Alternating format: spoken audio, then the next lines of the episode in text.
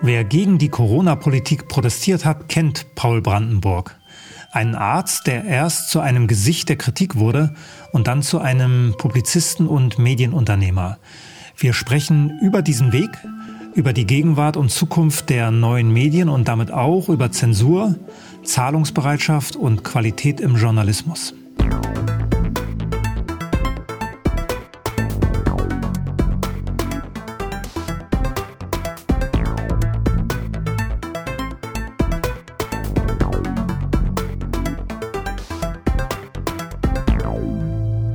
Im Gespräch. Herzlich willkommen, Paul Brandenburg. Vielen Dank für die Einladung. Bevor wir beginnen, stelle ich dich kurz vor. Paul Brandenburg ist ein Grenzgänger zwischen Medizin, Unternehmertum und Publizistik oder ein Multitalent. Auf jeden Fall jemand, der sich auf vielen Gebieten versucht und fast immer erfolgreich ist. Er hat Medizin studiert und 2008 an der Charité promoviert mit der Bestnote Summa Cum Laude als einer der ganz wenigen seines Jahrgangs, wie ich im Internet gelernt habe. Aus seinen Erfahrungen als Krankenhausarzt in der Schweiz und in Deutschland ist ein Bestseller geworden. Kliniken und Nebenwirkungen erschien 2013 ein Mix aus Patientenratgeber und Systemanalyse, bei der es um den Spagat geht zwischen guter Medizin und Gewinn. Paul Brandenburg hat dann als Notarzt gearbeitet in einem Pharmakonzern, bei einem Internetdienstleister und hat außerdem eine Plattform für Patientenverfügungen gegründet. Dem Absolutpublikum dürfte er spätestens seit Frühjahr 20 bekannt sein, durch die Initiative 1 bis 19, durch öffentliche Kritik an Grundrechtseinschränkungen, durch eigene Medienprojekte wie den Podcast Nacktes Niveau, wo wir beide uns kennengelernt haben und wo wir uns eh schon immer geduzt haben, weswegen wir das auch in diesem Format beibehalten, durch die Online-Tageszeitung Schwarz auf Weiß, durch die Anrufschau, Show sagt man wahrscheinlich, ne? Paul Brandenburg Live oder ThePlatform.net, ein Versuch, verschiedene Angebote der Gegenöffentlichkeit auf einer Seite zusammenzubringen. Paul, warum wird ein Arzt Publizist und Journalist. Warum bist du mit Anfang 40 von der einen Seite zur anderen gegangen? Aus Notwehr. Aus Notwehr habe ich damals auch dieses Buch geschrieben, ehrlich gesagt. Und es ist schon ein bisschen beeindruckend, das alles so hintereinander zu hören. Man fühlt sich plötzlich alt. Aber danke für die, für die positive Zusammenfassung. Ähm, ja, aus Notwehr. Es war tatsächlich so, dass mir im Kliniksystem irgendwann der Kragen geplatzt ist und es mir den Spaß an meinem Job verdorben hat. Es konterkarierte den Zweck, äh, aus dem ich das gemacht habe. Aber dann ging das ja schnell. Mein 2008 Promotion, 2013 hm. das Buch. Äh, ja. Normalerweise brauchen junge, junge Menschen länger, um den Spaß zu verlieren. Es fing ehrlich gesagt schon vorher an. Ich ich habe meine Habil abgebrochen damals in der Medizin, okay. weil eigentlich ich habe meine Forschung tatsächlich, ich habe ja tatsächlich mal seriöse Forschung betrieben. Das, das, das hat ja viel mehr dann auf die Füße mit Corona, denn ich kam ja auch forschungsmäßig aus diesem Feld. Da wusste ich dann leider etwas, was mich, was mich auf die Barrikaden brachte. Aber ich habe schon in dem System damals relativ schnell gesehen, ich passe da nicht rein. Das wurde mir dann auch klar bedeutet von, von, den, von den Verantwortlichen in der Klinik. Das ist querulantisch, wie ich hier frage, das Auftreten sei nicht das Richtige. Ich solle erstmal Demut lernen und wurde noch intern versetzt sozusagen auf einen Strafposten von einer Klinik in eine andere mit dem mit dem, der Ansage, ich müsse Demut lernen. Ich merkte also schon früh, ich bin nicht demütig genug für das deutsche Hierarchiesystem. Aber ein bisschen musst du es doch gekannt haben, weil wenn ich richtig verstanden habe, war dein Vater ja auch Arzt, also ja. äh, musst du ja eine Idee gehabt haben, wo du da reingehst. Ja, aber tatsächlich hat der da wenig zu berichtet. Mein Vater gehörte zur ersten Generation an Ärzten, die in Westberlin ausgebildet wurden, okay. an, der, an der FU damals. Das war vermutlich eine etwas andere Zeit. Also allererste Medizinergeneration, das Klinikum Benjamin Franklin wurde damals gerade aufgemacht. Mhm. Ich nehme mal an, das war ein bisschen anders. Also da war wenig Vorwarnung. Dann war ich in der geschützten Werkstatt in, in meiner Forschungsgruppe da. Ich habe eine ganz grandiose Doktormutter, muss ich sagen, die eigentliche Person hinter dem offiziellen Doktorvater. Die hat wahnsinnig Spaß an der Forschung, ein spannendes Thema, es hat mir unglaublich gefallen. Und dann bin ich auf die klinische Realität geprallt und habe dann relativ schnell gemerkt, um Gottes Willen, das ist ganz anders. Deswegen bin ich dann auch geflüchtet in die Schweiz und bin eben vom deutschen Kliniksystem in das Schweizer geflüchtet, was dann auf den ersten Blick ganz anders aussieht. Auf den zweiten stellst du fest, dass die deutschsprachige Medizin, Deutschland, Österreich und der Schweiz, sehr, sehr ähnlich ist. Ich habe einen langen Text gefunden, ich glaube, ja. war es im Tagesanzeiger oder in der NZZ, also in einer der Schweizer Zeitungen war ein ja. langer Text über diesen deutschen Arzt, der irgendwie nicht klargekommen ja. ist mit den Schweizern. Da kreuzten sich dann auch schon die, die Medien- und, und Medizinwege, weil ich da, was diesen Text angeht, es war nicht die NZZ leider, sondern der andere von dir genannte ja. Herausgeber. Da habe ich dann auch gelernt, wie man mit Medien vorsichtig sein muss, mhm. weil da sehr schnell Zeug geschrieben wird, was du so gar nicht gesagt hast, mhm. um es eben äh, etwas besser verkaufsfähig zu machen. Aber ähm, da, letztlich war es das Gleiche. Ich bin dann zurück nach Deutschland und habe gesagt, gut, also wenn du, wenn du äh, die Wahl eh nicht hast, dann, dann kannst du auch damit brechen. Aber vielleicht nützt es ja, wenn man darüber berichtet, wenn man den Menschen da draußen mal erklärt, wie es wirklich aussieht. Es war etwas naiv von mir. Ich habe gedacht, das ändert vielleicht auch was. Na gut, immerhin hat man da schon den Publizisten und Journalisten gesehen, weil das Buch hm. liest sich super. Es ist also für einen Arzt, weiß nicht, ob du äh, für einen Arzt, ja, ja. sagt der Kommunikationsprofessor, ja, ja. Ob du da einen ja. Ghostwriter hattest, aber es ist nee, ja. nee ich habe tatsächlich mich hat eine eine Zeitjournalistin drauf gebracht. Damals mochte mich die Zeit noch. Ich hm. hatte da auch äh, eine, eine Geschichte mit mehreren Protagonisten zusammen, die heute gar nicht mehr mit mir reden. Auch diese Journalistin spricht nicht mehr mit mir, auch die Redaktion nicht. Aber damals war ich der Gute, weil ich ja das böse Gesundheitssystem kritisiert habe. Und damals passte es dann in deren Weltbild, in deren politisches System, weil ich sagte, Pharmaindustrie und Gesundheitsindustrie sind hier schlecht, sind sie heute auch immer noch. Und das Gleiche, was damals schon evident war, führte dann bei Corona eben auch zu dem, zu dem, zu dem Kollaborieren des Ganzen. Ähm, und die brachte mich zwar auf die Idee und die hat mich da auch die an die Hand genommen, hat mir erklärt, wie das funktioniert, aber tatsächlich geschrieben habe ich selbst. Ja. Und es hat mir viel Spaß gemacht und es hat funktioniert und ich gesagt, okay, es geht ja auch. Gut, dann haben die Journalisten wahrscheinlich auch geholfen, dass das in der Öffentlichkeit wahrgenommen wurde, weil man braucht ja immer irgendjemanden, der dann Marketing macht und das Ding überhaupt erstmal hm. Äh, auf den Schirm von Lesern bringt. Ja, wahrscheinlich schon. Das hat, das hat dann auch ein, der Verlag gemacht. Das war ist im Fischer Verlag damals ja. erschienen. Das wurde entsprechend beworben. Es hat dann ganz gut funktioniert. Dann kamen Leserreisen. Dann kam auch die Tour durch die Medien. Das waren Plasberg, Illner, Hart aber fair und alles, was da so ist. Ah, okay. Also diese, diese Studios habe ich gesehen. Bin dann 2013 an Herrn Spahn, an Herrn Montgomery geraten. Und sagen wir rückblickend, schon damals war eine gewisse Spannung zwischen denen und mir in diesen Situationen. Das führte hinter den Kulissen zu interessanten Szenen. Da hatte Herr Montgomery hatte beispielsweise einen Bodyguard dabei, der mir dann 2013 auch sich vor mir aufbaut und erklärte, dass mein Auftreten ja hier Konsequenzen haben kann. Solche Dinge. Ich bin also sehr früh darauf aufmerksam geworden, dass, dass die offensichtlich ja das gar nicht gerne haben, wenn man solche Dinge verbreitet. Das hat mir sehr viel Spaß gemacht. Gut, fünf Jahre später warst du ja scheinbar mhm. Immer noch der Gute. Ich habe im Internet ein Video gefunden vom NDR, mhm. Gedanken eines Notarztes, wo Paul Brandenburg da steht und erklärt, warum jo. die Pflege so nicht mehr funktioniert und die Notaufnahme nicht funktioniert. Mhm. Ja, damals war halt, ich erkläre es mir rückblickend so, damals passte es eben diesen Systemjournalisten in ihr Weltbild. Ja. Ich war ja ansonsten unpolitisch aus deren Sicht. Ich kritisierte etwas, was die, was die offensichtlich teilten an Kritik. Und es war en vogue und schön, wenn man mal diese, diese bösen Ausbeuter ein bisschen kritisiert. Da war ich gern gesehen. Ja, das waren von alle öffentlich-rechtlichen Sender, Zeit und, äh, und auch, auch die, die, die, sagen wir, etwas goldeneren Blätter, die mochten mich damals gern, ja. Und es war ein gutes Medientraining. Was hat dein Vater gesagt?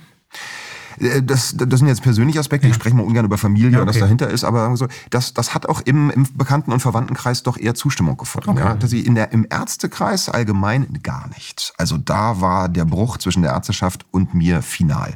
Denn was man nicht macht, ist als Krähe der anderen ein Auge aushacken. Mhm. Das war Nestbeschmutzer, ähm, war noch zum netteren äh, Wanderhure, war dann sehr schnell, das sagte mir dann der damalige Generalsekretär der Deutschen Gesellschaft für Chirurgie. Das war die, die mir den Preis vorher verliehen hat, die Besten für die Viszeralchirurgie Chirurgie. Das gab also Auszeichnungen, man war sehr stolz. Das gibt, da gibt es deinen Namen auch noch im Internet. Den, den, Namen kann man finden, wer das unbedingt sehen möchte, ja, findet dann raus, wer das dann die, war. Die, die, besten Doktoranden des Jahres. So, und, und der gleiche, der war natürlich tot beleidigt, dass ich so ein solches Schmutzstück schreibe und den Kollegen so in den Rücken falle. Das war schon bezeichnend, ja. Du hast gerade von einem Bruch gesprochen mit hm. der Ärzteschaft. Gehst du noch zum Arzt? ich ich komme ja nicht weg. Ich kann ja nicht von mir weg. Das wäre dann irgendwie eine Schizophrenie, wenn ich anfange. Ähm, ich habe mich ein bisschen auch mit während Corona wieder ein bisschen versöhnt mit manchen. Das, das ist jetzt ein längeres Thema. Aber mhm. tatsächlich, man, man glaubt es mir immer nicht, ich habe bisher keinen ärztlichen Kollegen gehabt, der mir unter vier Augen an irgendeiner Stelle sagt, ich hätte Unrecht mit dem, was ich öffentlich sagte. Gut, vielleicht liegt das an, an, den Leuten, mit denen du sprechen kannst. Ne? Ja, wahrscheinlich die, die mich wirklich inbrünstig hassen, werden wahrscheinlich ja. das Gespräch mit mir nicht suchen. Aber man, man trifft ja auch so im freien, auf der freien Wildbahn einfach mal ähm, Kollegen, mit denen das nicht geplant war. Bis hin zu den Pulmologen, zu den Immunologen der Charité selbst, kann ich dir sagen, nicht einer von denen hat mhm. mir irgendwie ins Gesicht sagen können, ich irre mich, ich lege falsch. Es war immer am Ende eine Frage von, äh, im, im Sinne von Genosse, sind Sie für den Frieden oder dagegen? Es wird also immer das Argument gebracht, das ist eine Frage der Solidarität. Und ich sehe andersrum immer mehr Ärzte, die langsam ihren Mut finden, die langsam Mund aufmachen und sagen, wir haben da kollaboriert, wir dürfen nicht mitmachen. Also mit einer kleinen Gruppe versöhnt es mich, mit der großen verfassten Ärzteschaft ist der Bruch endgültig und ich sage, diese Ärztekammern müssen weg, diese Funktionäre müssen vor Gericht, ob das jetzt der Montgomery ist, der Mann ist ein Verbrecher, was er da getan hat, ist unglaublich. Ja? Er ist ein antidemokratischer Feind unserer Verfassung, wenn er von kleinen Richterlein spricht, die es da irgendwie zu bändigen gilt. Nein, diese verfasste Ärzteschaft ist gescheitert so wie weite Teile unseres, unserer Gesellschaft. Da sind wir mal gespannt, wie dann die Ärzte, mit denen du sprechen konntest, reagieren, mhm. wenn die nächste Welle ausgerufen wird. Weil alles, was ich hierzu lese, mag sein, dass das von, von äh, Funktionären kommt, die mhm. bestimmte Regel, Sprechregeln auch vorgeben für die Kollegen, die dafür vielleicht auch bezahlt werden. Aber ich wäre nicht so sicher, dass diese Leute, mit denen du jetzt geredet hast, dann auch Rückgrat beweisen. Ich auch nicht, aber die Patienten haben mittlerweile gesehen, ähm, was da los ist. Und äh, der, der Arzt lebt vom Vertrauen des Patienten. Arzt ist eine Rolle. Arzt ist zum großen Teil eine schauspielerische Frage. Da gehört der Kittel dazu, da gehört der Auftritt dazu. Dieser, dieser Titelfetisch. Ein Arzt ist ein Herr Doktor. Warum denn? Es ist mit der schwächste Wissenschaftler, wenn wir mal ehrlich sind. Die wenigsten medizinischen Doktorentitel taugen etwas. Aber der Patient will das, weil es eine Theaterrolle ist. Vertrauen ist das wesentliche Maß. Die Droge Arzt ist das Wichtige. Und wenn das Vertrauen beschädigt ist in die Ärzteschaft, in den Arzt, ist er wirkungslos. Jeder letzte Arzt, egal wie fanatisch er in diesem System mhm. ist, hat gesehen, dass das Vertrauen massiv Schaden genommen hat. Da kommen die Ärzte nicht dran vorbei. Mhm. Die Ärzteschaft wird nicht weitermachen können wie bisher. Da bin ich Optimist. Weißt du noch, wie es zur Gründung der Initiative 1 bis 19 gekommen ist? Ja. Der Untertitel des Vereins war ja Initiative für Grundrechte und Rechtsstaat. So heißt der immer noch, den Verein, den gibt's noch. Ähm, weiß ich, weil mich rief eine Freundin damals an. Das war ziemlich zu Beginn der Corona-Zeit. Das wurde also im, im Fernsehen, damals habe ich noch Fernsehen geschaut, wurde diskutiert, dass Versammlungsverbote vielleicht kommen müssen. Dann rief mich eine alte Freundin und Bekannte an, eine Rechtsanwältin, mit der ich über Jahre kaum noch Kontakt hatte. Da klingelte mein Telefon und sagte, hallo, Du bist der einzige Querulant, der mir eingefallen ist, der ähnlich wie ich meinte, jetzt müssen wir demonstrieren. Die fiel gleich mit der Tür ins Haus. Und sie hatte recht. Ja, wir kannten uns offenbar gut genug. Ich bin sonst kein Demomensch gewesen, bin ich auch heute nicht, ehrlich gesagt. Da habe ich viele grundsätzliche Probleme mit. Aber das Versammlungsrecht als zentrales demokratisches Recht, dass das zur Disposition stand, ich habe mir wirklich überlegt, als ich das hörte im Fernsehen, ich muss demonstrieren gehen. Die rief an, wir gingen zusammen demonstrieren. Er war am 25. April mit relativ wenigen Leuten. Habe ich in der NZZ gelesen, die über ja. die Initiative berichtet hat. Der bürgerliche, nein, wie hieß, ja. wie hieß der Titel? Irgendwie das bürgerliche Gesicht des Protestes. Genau, da sind nicht nur Idioten unterwegs. Es gibt diese Anwältin, ja. den Arzt, einen Soldaten und einen Literaturagenten, genau. die sich da zusammengeschlossen haben. Genau. Nicht nur Idioten, auch schön. wenn man das, das Wahrscheinlich hieß das Wort nicht Idioten, aber Nein. im Prinzip war das der Tenor. Ja. Da hast du schon richtig zusammengefasst aus meiner Sicht. Ja. Und wir standen da, wir standen um Meter auseinander, wir standen vor dem Kanzleramt, wir waren eine Handvoll Menschen, doppelt so viel Polizisten, wie wir es damals, mhm. äh, wie wir damals waren. Und komischerweise, neben diesem Kanzleramt in Berlin ist nämlich ein Glockenturm, so ein künstlerisches, ein, ein großes, riesiges Glockenspiel, was zu bestimmten Terminen spielt. Ja. An dem Tag war nichts geplant und plötzlich, als unsere Demo anfing, ging dieses Glockenspiel los. Wie von Geisterhand. Wir fanden später raus, dass ganz kurzfristig, nach Blick in den Demokalender, da jemand einen Test angesetzt hat. Einige Tage später verbreitete die DPA über diese Gruppe, die sich da neu mhm. gefunden hat, wir seien die, wie war das, wir seien die Veranstalter der Attila Hildmann-Demos. Mhm. Was vollkommener Unsinn ist. Ich habe den Hildmann noch nie getroffen, habe über den jetzt nichts weiter zu sagen, bin aber nicht verstimmt einfach nicht. Und da merkte ich einfach, wie extrem dieser Druck gegen eine solche Form von Initiative ist. Und das hat natürlich bei mir wie immer dazu geführt, jetzt erst recht, habe ich gesagt.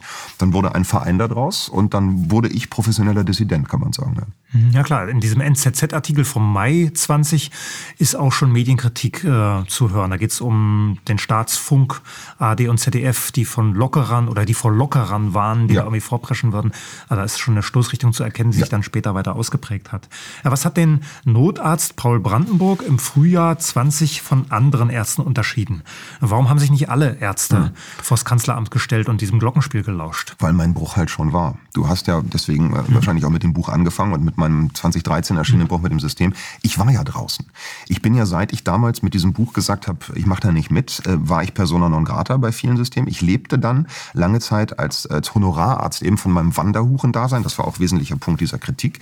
Denn der klassische Arzt in Deutschland Deutschland. Der hat entweder eine Klinikkarriere zu betreiben oder eine Praxis zu führen. Und das stammt auch aus der Nazi-Zeit, das ist Adolf-Gesetz, dass der Arzt kein Wandergewerbe betreibt. Es ist mir verboten als Arzt, mal in dem einen Kammerbezirk und dann mal im anderen Kammerbezirk zu sein. Das ist unseriös. Aber es gibt doch, es gibt doch ein paar, ich komme ja von der Ostsee, und da gibt es hm. ein paar, die im Sommer, wenn da Urlauber sind, hm eine Praxis aufmachen und dann gehen sie aber für den Winter ja, wieder da zurück, wo, ist, die, wo die richtig Reichen wohnen. Das ist neu, das ist relativ schwierig. Die müssen dann da ein Konstrukt aufbauen, brauchen regionale Partner vor Ort mhm. und so. Also jedenfalls, der, das der klassische, also vom, im Ärzte-Establishment hat man gefälligst eine dieser beiden Wege zu gehen. Ich bin im Bruch des Kliniksystems dann da raus, habe auch immer gesagt, ich werde keine Praxis aufmachen in diesem Kassenarztsystem. Das ist, das ist hochgradig korrupt. Mein Vater war Kassenarzt. Mhm. Das ist hochgradig korrupt. Es ist menschenfeindlich. Es ist eine, eine, eine Verarsche der Versicherten. Mhm. Es ist völlig klar, wer sich da bereichert bereichert in der die Ärzte, die Industrie. Da habe ich kein Interesse dran. Ich bin wahrlich kein Mensch, der etwas gegen Geld hat. Ich werde auch gerne gut bezahlt, kein Problem. Aber für mich ist immer wichtig, dass das transparent ist und ehrlich, dass man den Leuten da nichts vormacht. Also ich gesagt, nein, kein Kassenarzt. Ich wurde am Ende Honorararzt. Das ist so eine Art Wanderarzt, der dahin geht, wo Wanderhure. jemand gebraucht wird. Genau. Der, äh, der äh, Intensivstation, der Rettungsstellen mhm. bemannt, der äh, Rettungswagen mitfährt. Das hat mir eh Spaß gemacht. Ich bin Notfallmediziner. Und dann habe ich, kann man sagen, von der Ostsee bis zu den bis zum Erzgebirge habe ich eben in Kliniken und äh, in Rettungs, äh, Rettungszentralen mhm. monats- und wochenweise Vertretungen gemacht. Ja. Mhm. Die waren der Hure. Ich habe dich, glaube ich, zum ersten Mal gesehen in der Sendung Narrative mit mhm. Robert. Siebes im November 20 bin dann schnell süchtig geworden nach diesem Arzt, der so schnell druckreif sprechen kann. Wann hast du gemerkt, dass das für dich taugt? Medien, Kameras, Studios? Der schmeichelnde Interviewer. So, so bringt man, so baut man Vertrauen auf und hinterher kommt dann, nein, nein, nein herzlichen Dank. Ähm, du, ich muss ehrlich sagen, das habe ich damals gemerkt, als das Buch rauskam, als ich diese Medienschau gemacht habe. Ähm, hat mir dann auch später, wie ich meine, geholfen, Christian Drosten zu verstehen, denn es ist ja auch eine fürchterliche Droge, wenn man sich wirklich einbildet, weil man da sitzt, weil man interviewt wird, dass man irgendwie toller, intelligenter intelligenter oder besser ist als die anderen, ist man ein rechter Idiot. Ne? Tatsache ist, das System funktioniert so, dass derjenige, der sich verkauft, der funktioniert, der kriegt da seine Sendezeit. Ähm, das war vielleicht auch wieder eine ganz gute, ganz gute Lektion, um die zu verstehen, die sich aus meiner Sicht nachher in diesem Medienzirkus prostituierten und sich dann für Frau Merkel und andere hergaben. Mhm. Es hat mir einfach, ganz ehrlich, es hat mir Spaß gemacht. Medizin hat mich auch schnell gelangweilt, weil gerade Notfallmedizin und Chirurgie ist, es ist ein Handwerk, es macht Spaß. Ich vermisse es auch, aber es ist dann doch auch monoton. Wer chirurgische Medizin Medizin, wer Rettungsmedizin wirklich gut auf hohem Niveau betreiben möchte, der braucht da, wie bei allen anderen Dingen, eine regelmäßige Übung. Das ist sehr repetitiv. Ich bin jemand, der sich leider schnell langweilt und wenn man Dinge mehr als einmal wiederholen muss, dann lasse ich es auch. Das kann man, mag man als Disziplinmangel äh, bezeichnen, ist es vielleicht auch. Ich habe was Neues gesucht. Es kam zu diesem Bruch. Mir haben die Medien gefallen. Es hat mir viel Spaß gemacht und ich bin dahin geblieben. Ich gebe es zu. Gut, dann ist ja zu befürchten, dass du relativ schnell wieder raus bist, weil ich erinnere mich noch an, an die Anfänge meiner journalistischen Karriere. Hm. Ähm, so als Freiberufler in Mitteldeutschland Deutschland war ich unterwegs und als ich dann, glaube ich, das dritte Mal zum Motorradtreffen auf der Augustusburg war und wirklich nicht mehr wusste, was ich jetzt hm. schreiben soll. Beim ersten Mal super, zweite Mal hatte ich auch noch eine Idee. Beim dritten Mal dachte ich, okay, wirst du jetzt dein Leben lang immer im Januar auf dieser Augustusburg fahren und übers Motorradtreffen berichten? Nee, dann, das war es dann doch nicht. insofern mag das sein, dass die Medien dich dann auch wieder langweilen werden. Ja, und wo bist du jetzt schlimm geendet als, als äh, ja, so ganz, ganz unten in der Journalistik, als der Kommunikationswissenschaftler und der Journalist, den so alle kennen, ob sie wollen oder nicht? Also nein, ich glaube, dass, dass die Neugier was wahnsinnig Positives ist. Und äh, wenn man, in, äh, wenn man äh, keinen Spaß daran hat, sich zu wiederholen und das einen dazu treibt, dass man was Neues macht, ist das ja erstmal was Gutes. Äh, ich sehe in dieser freien Medienlandschaft noch so viel Arbeit für uns alle zu tun, so viel zu entwickeln. Ich habe Mordspaß daran, das zu machen. Ähm, äh, ich, ich finde, man lernt ja in jedem Schritt etwas und das muss man auch, gerade wenn man so ein Amateur ist wie ich, da muss man sich ja beeilen mit dem Lernen, weil die Menschen mittlerweile ja auch zu Recht verwöhnt sind und einen gewissen Anspruch ja, haben. Zeit wird knapp, du wirst älter, ne? Ja. Danke, ja. das, das wusste ich auch schon. Ja, in der Tat, das merke ich auch. Ähm, aber es macht mir noch sehr, sehr viel Spaß. Ähm, und ich finde, wir hatten ja auch in den freien Medien eine Phase, in der sich zu viel wiederholt hat. Ich weiß nicht, Formate wie dieses hier, da gibt es mittlerweile Grandioses wie das, was du machst. Das muss ich nicht noch dreimal kopieren. Ich muss mich jetzt nicht auch irgendwo hinsetzen und Paul Brandenburg im Gespräch machen und dann eine Person interviewen. Das machst du besser. Also macht man doch besser neue Dinge, die da noch fehlen. Und ich glaube, im Bereich der freien Medien gibt es noch wahnsinnig viel zu tun. Wir sind ja noch 2020, wir haben ja gerade über Narrative gesprochen mhm. bei, mit Robert Siebes. Äh, du bist damals auch noch im Frühstücksfernsehen aufgetreten bei Sat 1 äh, zu den Demo-Verboten Anfang September und dann kurz vor Weihnachten, als mhm. die mRNA-Stoffe eingeführt werden sollen. Hat es eine Rolle gespielt bei Sat 1, dass du vorher schon bei Gunnar Kaiser warst, bei Milena mhm. Preradovic warst, bei Oval Media warst? Also, äh, jetzt muss man ein bisschen vorsichtig sein, ich will ja niemanden demonstrieren, der da hinter den Kulissen war. Ähm, die Verantwortlichen für diese Frühstücksfernsehsendung, die sind dann später bei Bild TV verantwortlich gewesen und sind jetzt mit Frau, von Frau Marion Horn, der neuen Wogen-Bildchefredakteurin, entsorgt worden. Mhm. Also gehe ich mal davon aus, dass die Strippenzieher, diejenigen, die das, die das organisatorisch geschäftlich verantworteten, mich recht gezielt gesucht mhm. haben. Ich bin in diesem Sat1 Frühstücksfernsehen, äh, als ich den Raum betreten habe, hörte der Pianospieler auf zu spielen. Das war wie in einem Western. Es, die, die Hände gingen langsam zum Colt und man merkte, die Luft ist zum Schneiden. Mir hat dann nach dem ersten Auftritt der Moderator dieser Frühstückssendung hinterher gesagt, der kam zu mir, beugte sich und war wirklich ernsthaft äh, entspannt in den Gesichtern, guck mir hin, Sie sind ja gar kein Schlimmer.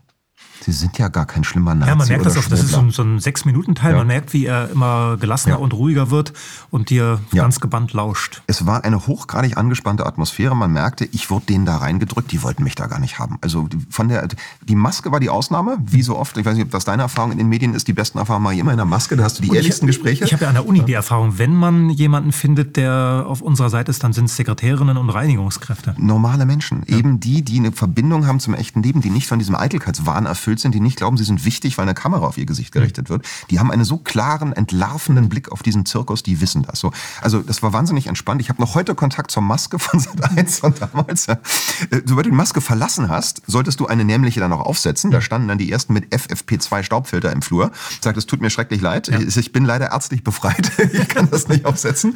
Und, ähm, und im Studio war es dann war es zum Schneiden. Man hatte ich gemerkt, wie in der Fragestellung mir irgendwie unterstellt werden sollte, ich sei politisch aus unklarer Richtung, ich wolle doch was. Und am Ende kam er zu mir und hat sich richtiggehend entschuldigt und mhm. sagte jetzt, Sie haben mich zum Nachdenken gebracht. Mhm. Das ist schon Wahnsinn. Ja. Ist mir auch nie wieder passiert, dass das einer eingestanden hat. Das ist erstaunlich, dass selbst bei Sat 1, das steht ja nicht so im Fokus der Medienkritik. Wir, hm. wir arbeiten uns ab an den öffentlich-rechtlichen. Diese privaten Fernsehsender, die laufen unter ferner Liefen. Aber selbst da funktionieren dann die Sachen, die wir sonst beklagen. Wahnsinn. Welt, N24, NTV. Welt, ja, bei, ja, bei den großen Zeitungen, so da ist es ja klar. Aber hm. äh, diese eher Unterhaltungssender, die hat man ja nicht so im Blick, wenn es ja, um, um. Pro 7, um Himmels Willen. Also ja. die haben ja jetzt zum Glück auch die Quittung bekommen. Ne? So, äh, go, go oder Get Woke, Go Broke heißt es so schön, vollkommen auf Linie.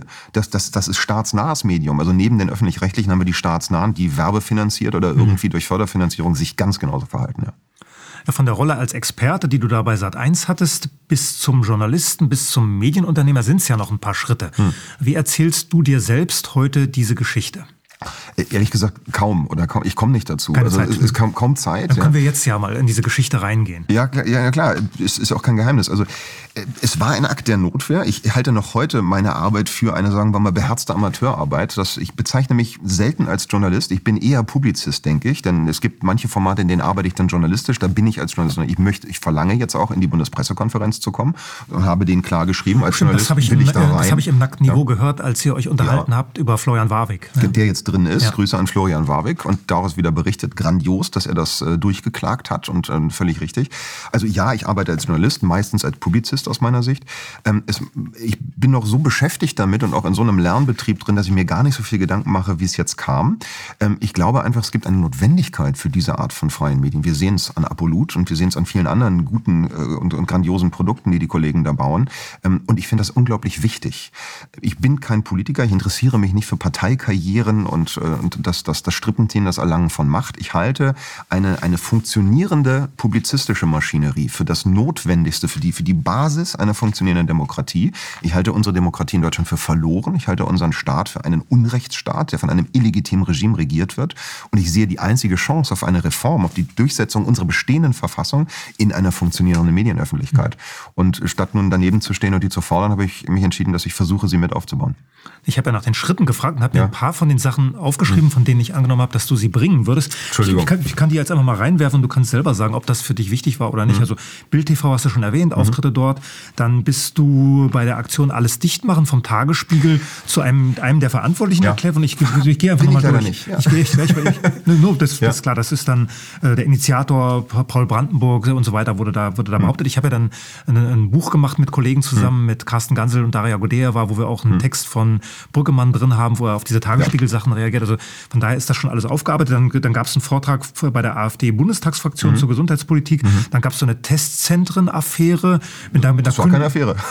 ja, gut, es, es, gab, gab die Kündigung nach einer Denunziation durch so eine SPD-Mitarbeiterin. Das war lauter. Das, das, genau, ja. das war in den mhm. Medien, als die, die Redaktion äh, wollte von dir ein Bild haben, damit die Maskenbildnerin hier weiß, worauf ja. sie sich einrichten muss. Da haben sie als allererstes äh, einen Beitrag gefunden, wo es um den SEK-Einsatz im Frühjahr 22 ging. Mhm. Äh, bei dir morgens früh um sechs, wo da, halb, wo sechs. Da, wo da, halb sechs, wo da ein Kommando vor der, vor der Tür stand. In der Tür. Ja, Im Flur. vor der Tür wäre noch was. In, der, in der Tür. Sind, sind, ja. sind das Dinge, die, die, äh, die, die, das war jetzt meine Interpretation von den Schritten, die hm. vom kritischen Arzt, Medienex, jemand, der in den Medien als Experte auftritt, hm. zu dem geführt haben, der jetzt sagt, Medienöffentlichkeit ist der Schlüssel und da will ich weiter dran bauen. Ja, und mit, mit, jedem, mit jedem Akt der Repression bin ich, ähm, es ist für mich eindeutiger, dass, dass man weitermachen muss in die Richtung. Also ich habe den schönen Satz irgendwann mal gehört, du wirst nur dann angegriffen im Spiel, wenn du den Ball hältst. Und das scheint mir so zu sein. Ja, weil warum wirst du angegangen? Warum wird euer, euer Studio angegangen oder eure, eure Sendung hier? Weil sie Reichweite hat, weil Menschen sagen, das ist sinnvoll, das, das gucke ich mir an. Ja, ähm, ich habe gelernt in der Zeit, dass das Publikum unendlich viel intelligenter ist, als die öffentlich-rechtlichen Medien das hinstellen wollen, dass die Menschen sehr genau merken, ob man ihnen das authentisch, äh, ob man ihnen authentisch berichtet, ob man, ob man sich um, um Seriosität bemüht und um Ehrlichkeit oder ob ihnen was vorgemacht wird. Das gibt mir immer wieder Hoffnung. Und ähm, man kann ja auch sagen, ich hätte habe mich radikalisiert. Das ist ja immer gern die, die Formulierung der, ähm, sagen wir, der, der Etablierten. Ja, ich bin direkter geworden. Da stimme ich zu. Ich bin der Meinung, ich habe mich nicht radikalisiert. Mein Standpunkt war schon immer der gleiche. Radikalisierung ja. ist gut. Man, ja. da, da geht es an die Wurzel. An die Wurzel, ja. An die Wurzel ja. Ich war schon an der Wurzel. Da bin ich überzeugt von. Meine Sprache wird direkter, weil ja aber auch die, die, die, die Versuche, diese Sprache zu vertuschen oder die Realität zu verbiegen, immer dreister werden. Wenn Nancy Faeser jetzt, äh, Faeser jetzt von Demokratie fördern spricht, ja, das ist Wahnsinn. Eine Faschistin spricht davon, unsere Demokratie abzuschaffen. Das ist Demokratie fördern. Dann muss man da einen Keil draufsetzen, aus meiner Sicht, und sagen, das ist ein faschistisches Propagandawerk. Also ja, das waren Schritte. Ob das jetzt, ob das jetzt Meilensteine waren, die, die, die so notwendige, also ich habe die, äh, du hast das, das die Testzentren nebenbei erwähnt. Ich habe äh, mit dem Wechsel von der Medizin weg, die hat mich gut ernährt. Ne? Als du lebst als Arzt immer noch solide. Das ist ja, lange nicht mehr man, das, man, was man sieht das hier im Studio nicht so gut, wie gut du ernährt bist. das sieht man leider viel zu gut. Das ist auch so eine Medien. Das Schöne ist auch dann mit der Zeit finde ich nutzt sich die Eitelkeit ab. Das weil vorhin schon hat er mhm. das eingebaut. Ich habe trotzdem äh, mich nachvollziehen können, wenn ich ihn erlebt, wenn ich so eine Körpersprache erlebe nach diesen Sendungen, wie er also erhoben da rausgeht, sich selbst für wichtig hält. Es gab mal diesen Auftritt, wie er in irgendeiner Stadthalle dann erklärte, ja diese anderen Wissenschaftler, diese diese, wo du die, die Arroganz aus ihm raustriefte ich kann das nachvollziehen, weil es macht ja etwas mit einem. Das war nach meiner Plasberg- und Illner-Zeit und, mhm. und der Jauchauftritten. Es steigt dir leicht zu Kopfe, mhm. wenn du da in, in, auf, der, auf, auf der Bühne bist. Das glaube ich auch gelernt zu haben. Ich glaube, es ist wahnsinnig wichtig, dass man da immer wieder ein bisschen von sich wegkommt und sagt, du bist auch nur ein Idiot, der jetzt zufällig ja, Man muss verstehen, dass man eine Rolle spielt, eine Projektionsfläche so. ist, dass das mit einem ja. selber eigentlich gar nichts zu tun hat. So, das muss man schon. Ähm, dazu brauchst du, glaube ich, ein bisschen wahrscheinlich auch die, die nötige Voraussetzung im Kopf, aber du brauchst halt auch die charakterliche Struktur dazu, um das zu können. Ähm, und du musst auch noch so eitel sein, dass ich auf die Bühne ziehe, sind wir ehrlich. Ja? Also warum habe ich es gemacht? Ich glaube aus diesen Gründen. Es hat mir Spaß gemacht, es hat mir Hoffnung gegeben, dass sich etwas tut. Ich sehe an dem Feedback der, der, der Nutzer, dass es dann Stellenwert gibt. Ich meine, dass die freien Medien sich gut entwickeln. Ich meine auch zu erkennen, dass die öffentlich-rechtlichen jeden Tag energischer und panischer um ihre Existenz kämpfen. Und ich glaube, es liegt noch wahnsinnig viel vor uns, wenn wir tatsächlich wieder zu dem kommen wollen, was in unserem Grundgesetz beschrieben wird. Du wolltest, glaube ich, noch einen Satz zu den Testzentren sagen und bist dann also, davon, davon weggekommen. Ich ne? kann noch gern zwei noch dazu ja. sagen. Das ist ja bestens untersucht und dokumentiert mittlerweile. Mir wird immer wieder gerne vorgeworfen von so einigen Menschen, auch von Protagonisten aus der Szene, das sei amoralisch. Ich hätte ja damit dem Feind kollaboriert. Und wenn man gegen den Testbetrug ist, dann darf man nicht mitmachen. Ja, richtig, aber man muss auch leben von irgendetwas. Man muss, äh, man muss seine eigene Miete bezahlen. Wir müssen, wenn wir professioneller werden in den Medien, auch ganz viele andere Menschen bezahlen. Denn hinter uns stehen noch viel mehr Menschen jetzt in diesem Augenblick und sorgen dafür, dass wir dieses Gespräch überhaupt führen können, dass es, äh, dass es schön aussieht, dass es sich gut anhört. Und ich weigere mich, diesen Menschen mit irgendwelchen Hungerlöhnen oder mit, mit Appellen an Idealismus äh, zu kommen. Die müssen Sicherheiten haben. Denn das ist das, was das Altsystem ja bietet. Struktur, Sicherheit, Planbarkeit, abzahlbare äh, Hausmieten. Das müssen wir auch machen. Und da schäme ich mich mich als Unternehmer auch nicht zu sagen, was da legal ist. Und aus meiner Sicht noch legitim, das nehme ich mit. Ich habe Testzentren betrieben in Berlin. Zu Hochzeiten waren es drei Stück. Dort haben wir den, den, den Rachentest ausschließlich betrieben. Mhm. Ich habe gesagt, ja, also Menschen, die darauf bestehen, dass ihnen ein Stäbchen in den Rachen gehalten wird.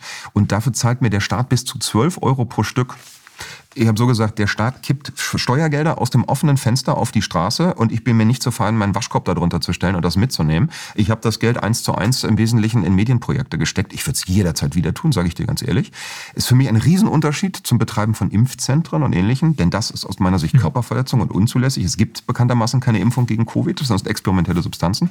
Aber ich habe diesen Menschen, die in das Testzentrum kommen, sind gesagt, das brauchen sie nicht, das ist Blödsinn. Ich würde an ihrer Stelle keinen Test machen, er ist aussagelos, sie unterstützt. Aber wenn Sie das machen wollen, nehmen lieber ich die 12 Euro, als dass sie jemand anders kriegt ja, und ich stopfe sie in meine Projekte. Das Schöne war ja auch, dass du dann Zahlen hattest, die du äh, gegenhalten konntest gegen das, was offiziell behauptet worden ist. Wir haben viele Zehntausende Tests gemacht im Hotspot, im angeblichen Corona-Inzidenz-Hotspot Neukölln. Das ist der Bezirk mit der höchsten Migration, äh, Migrationsquote. Das ist der Bezirk, der immer wieder durch Polizeieinsätze in, in den Test kommt und der angeblich die höchste Inzidenz haben sollte, weil die bösen Migranten sind natürlich mhm. am stärksten schuld. Klar, schön schönes Narrativ.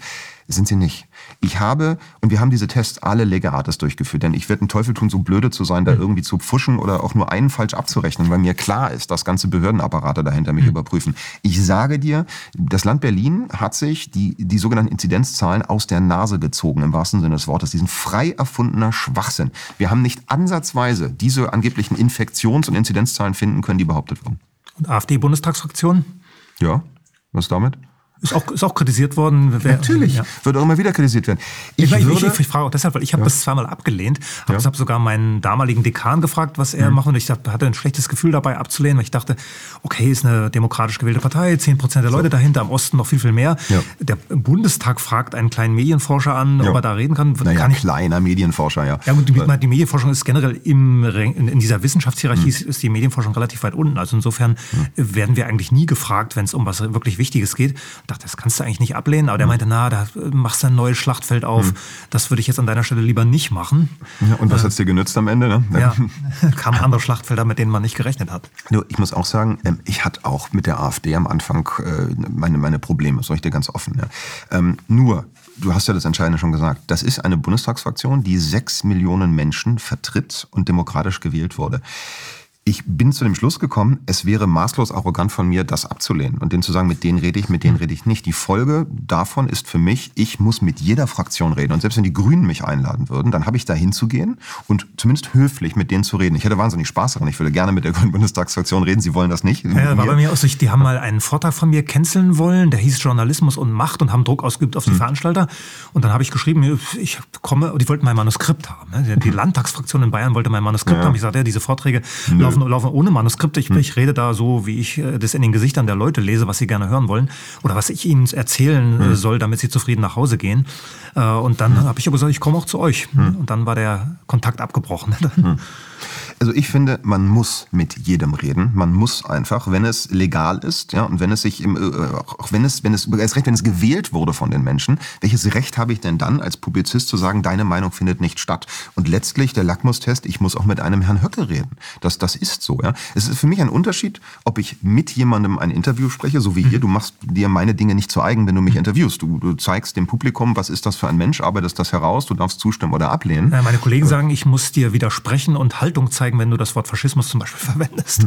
Ich finde nicht, dass ich Haltung zeigen muss. Ich denke, Ich finde das auch nicht. Ich denke auch nicht, dass das der Job des Journalisten ist, aber so wird das äh, in der herrschenden Lehrmeinung mittlerweile gesehen. Ja, aber es ist falsch. Ja. Ja. Also ich finde, jeder hat irgendeine Haltung, jeder hat auch irgendeine Meinung, das ist das Billigste, was es überhaupt gibt, weil sie jeder besitzt. Und ich finde auch, es ist seriös, dem Publikum zu zeigen, wo die liegt, denn man ist entsprechend voreingenommen. Jeder hat die in irgendeiner Weise, genauso wie man zeigen sollte, wo das Geld herkommt für irgendein Projekt, weil das beeinflusst auch.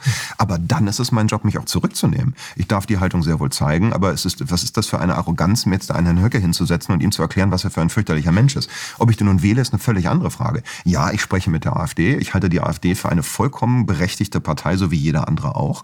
Ich finde, das ist evident mittlerweile, hätte man sie anders behandelt, hätte nicht Frau Merkel angefangen, diese Brandmauern zu erfinden und Herr Merz sie dann weiter hochzuziehen, dann hätten sie jetzt nicht diese Umfrageergebnisse. Ich freue mich, muss ich ganz ehrlich sagen, auch für die AfD, dass sie diese, ich teile dann deren Schadenfreude, ich gönne es den anderen, dass sie daran scheitern. Und ich finde, wir müssen zu einem demokratischen Umgang miteinander kommen, in der jede Meinung des anderen, die er, die er konstruktiv vorträgt und der umgekehrt mir zubilligt, auch eine abweichende zu haben, den gleichen Raum hat. Das ist doch das Kernproblem der ganzen Sache. Insofern ist die AfD ein Lackmustest. Ich würde, habe genauso mit den Freien Wählern gesprochen aus Sachsen, beziehungsweise dieser sächsischen äh, Partei, die ja sozusagen, wenn mal exotische Meinungen vertritt zum Teil. ja. Ja. die Freien Sachsen. Die Freien Sachsen, Entschuldigung, Ja, die Freien ja, Sachsen, ja. nicht die Freien Wähler von Herrn Aiwanger. ja.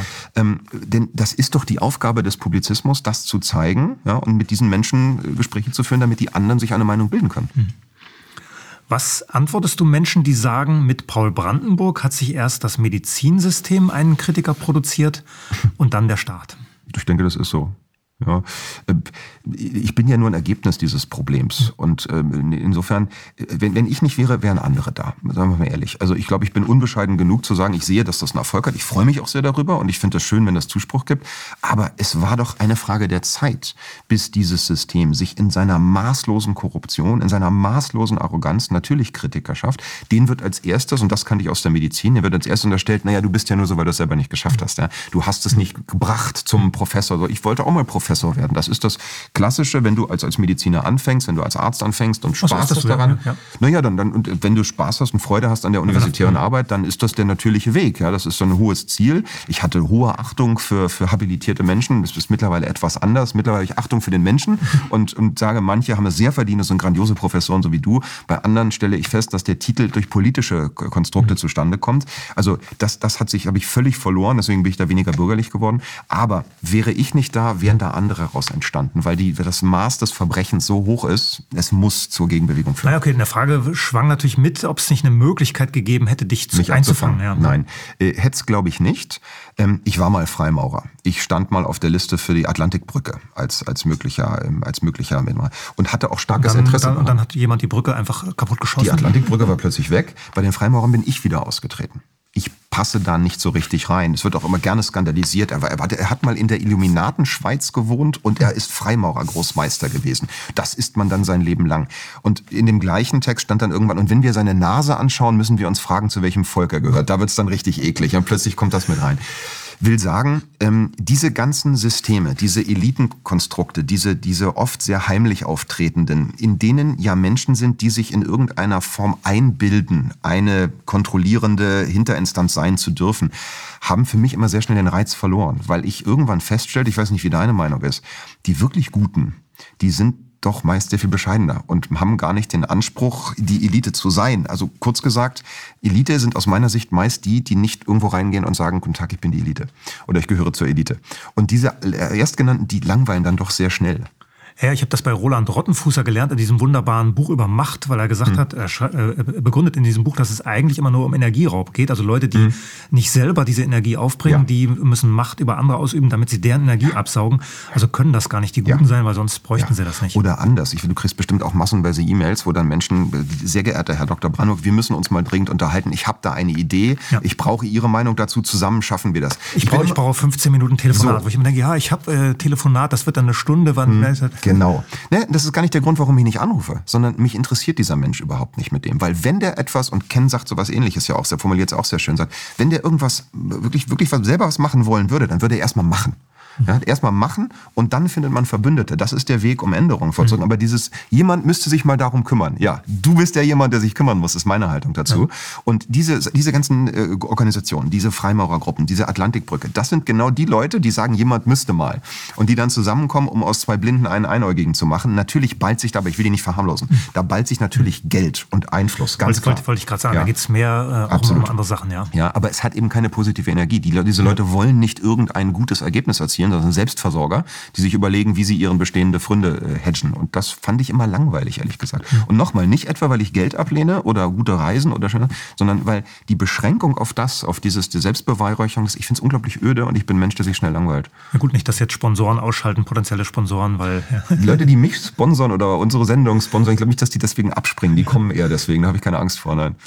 Du hast das zwar gerade schon implizit immer angedeutet, ich frage trotzdem nochmal äh, direkt, wofür steht der Publizist und Medienunternehmer Paul Brandenburg? Was hm. ist für dich guter Journalismus? Gute Frage. Jetzt äh, muss ich mal aufpassen, dass ich nicht irgendwelche äh, Medienschlagworte oder irgendwelche Werbedinger hm. raushaue, die immer so angetragen werden.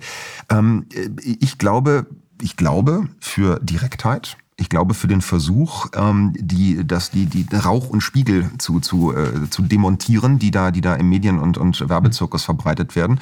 Ich glaube, für einen, einen radikal demokratischen Ansatz, das ist zumindest das, was, was ich mir sehe, ich glaube, für eine, eine radikal liberale, demokratische Transparenz in den Medien. So, das, das waren jetzt alles Buzzwords, ja. ähm, aber das ist mein gefühlter Markenkern, den, der mir wichtig ist. Ja. Markenkern, ja gut, okay. ja. ich hätte, mal, ich hätte das Wort Profil verwendet, aber okay. Entschuldigung, ich bin ja als Internetunternehmer, komme ich aus diesem, aus diesem Buzzword-Startup. Äh, ich habe mir schon viel davon abgewöhnt. Ich habe das den Ärzte, äh, den Ärzte-Klischee-Kram ersetzt mit dem, mit dem Werbe- und Internet-Klischee-Kram. Und jetzt versuche ich in der Publizistik anzukommen. Gut, das war jetzt der Publizist und Medienunternehmer Paul mhm. Brandenburg. Was ist guter Journalismus? Ich, wahrscheinlich hätte er nicht zwei Dinge in eine Frage packen dürfen.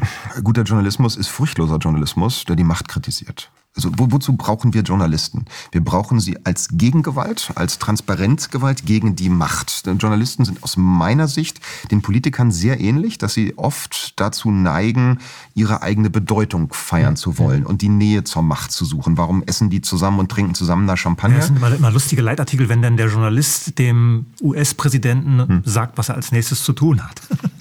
So. Der muss jetzt, ne? der, oder der Außenminister muss. Und denke ich mal, nee, wie, wie kommst du dazu, in deiner Redaktion zu hocken und äh, irgendwelchen ja. Politikern Anweisungen ja. geben zu wollen? Weil sie aus meiner Sicht ähnlich getrieben sind. Ich, ich halte zum Beispiel auch Lauterbach nicht für finanziell korrumpierbar und finanziell korrupt, wenn dann immer gesagt wird, der kriegt dann Geld von der Pharmaindustrie. Meiner Erfahrung nach, nein. Politiker funktionieren nicht so. Die stehen auf Macht, deren Kokain ist Macht und nicht Geld. Die Menschen, die sehr viel Geld haben, sind in der Regel diskreter. Die sehen mhm. wir kaum. Die stehen da hinter den Kulissen, die bezahlen das, die haben gar nicht das Bedürfnis, in ja, der Öffentlichkeit hohe, zu sein. hohe Mauern um ihre Grundstücke, damit so. sie nicht gefilmt werden. Die wollen gar nicht mhm. diejenigen sein, die da so. Journalisten sind da eher wie Politiker oder oftmals. Und auch da, das darf man nicht verteufeln. Man braucht eine gewisse Grundeitelkeit, einen Narzissmus. Was bilden wir uns ein, dass wir so schön sind, uns hier filmen zu lassen und jemand guckt sich das Video an. Ja? Wir haben ja auch einen Unterhaltungswert dabei im Idealfall, sonst, sonst will man das gar nicht sehen.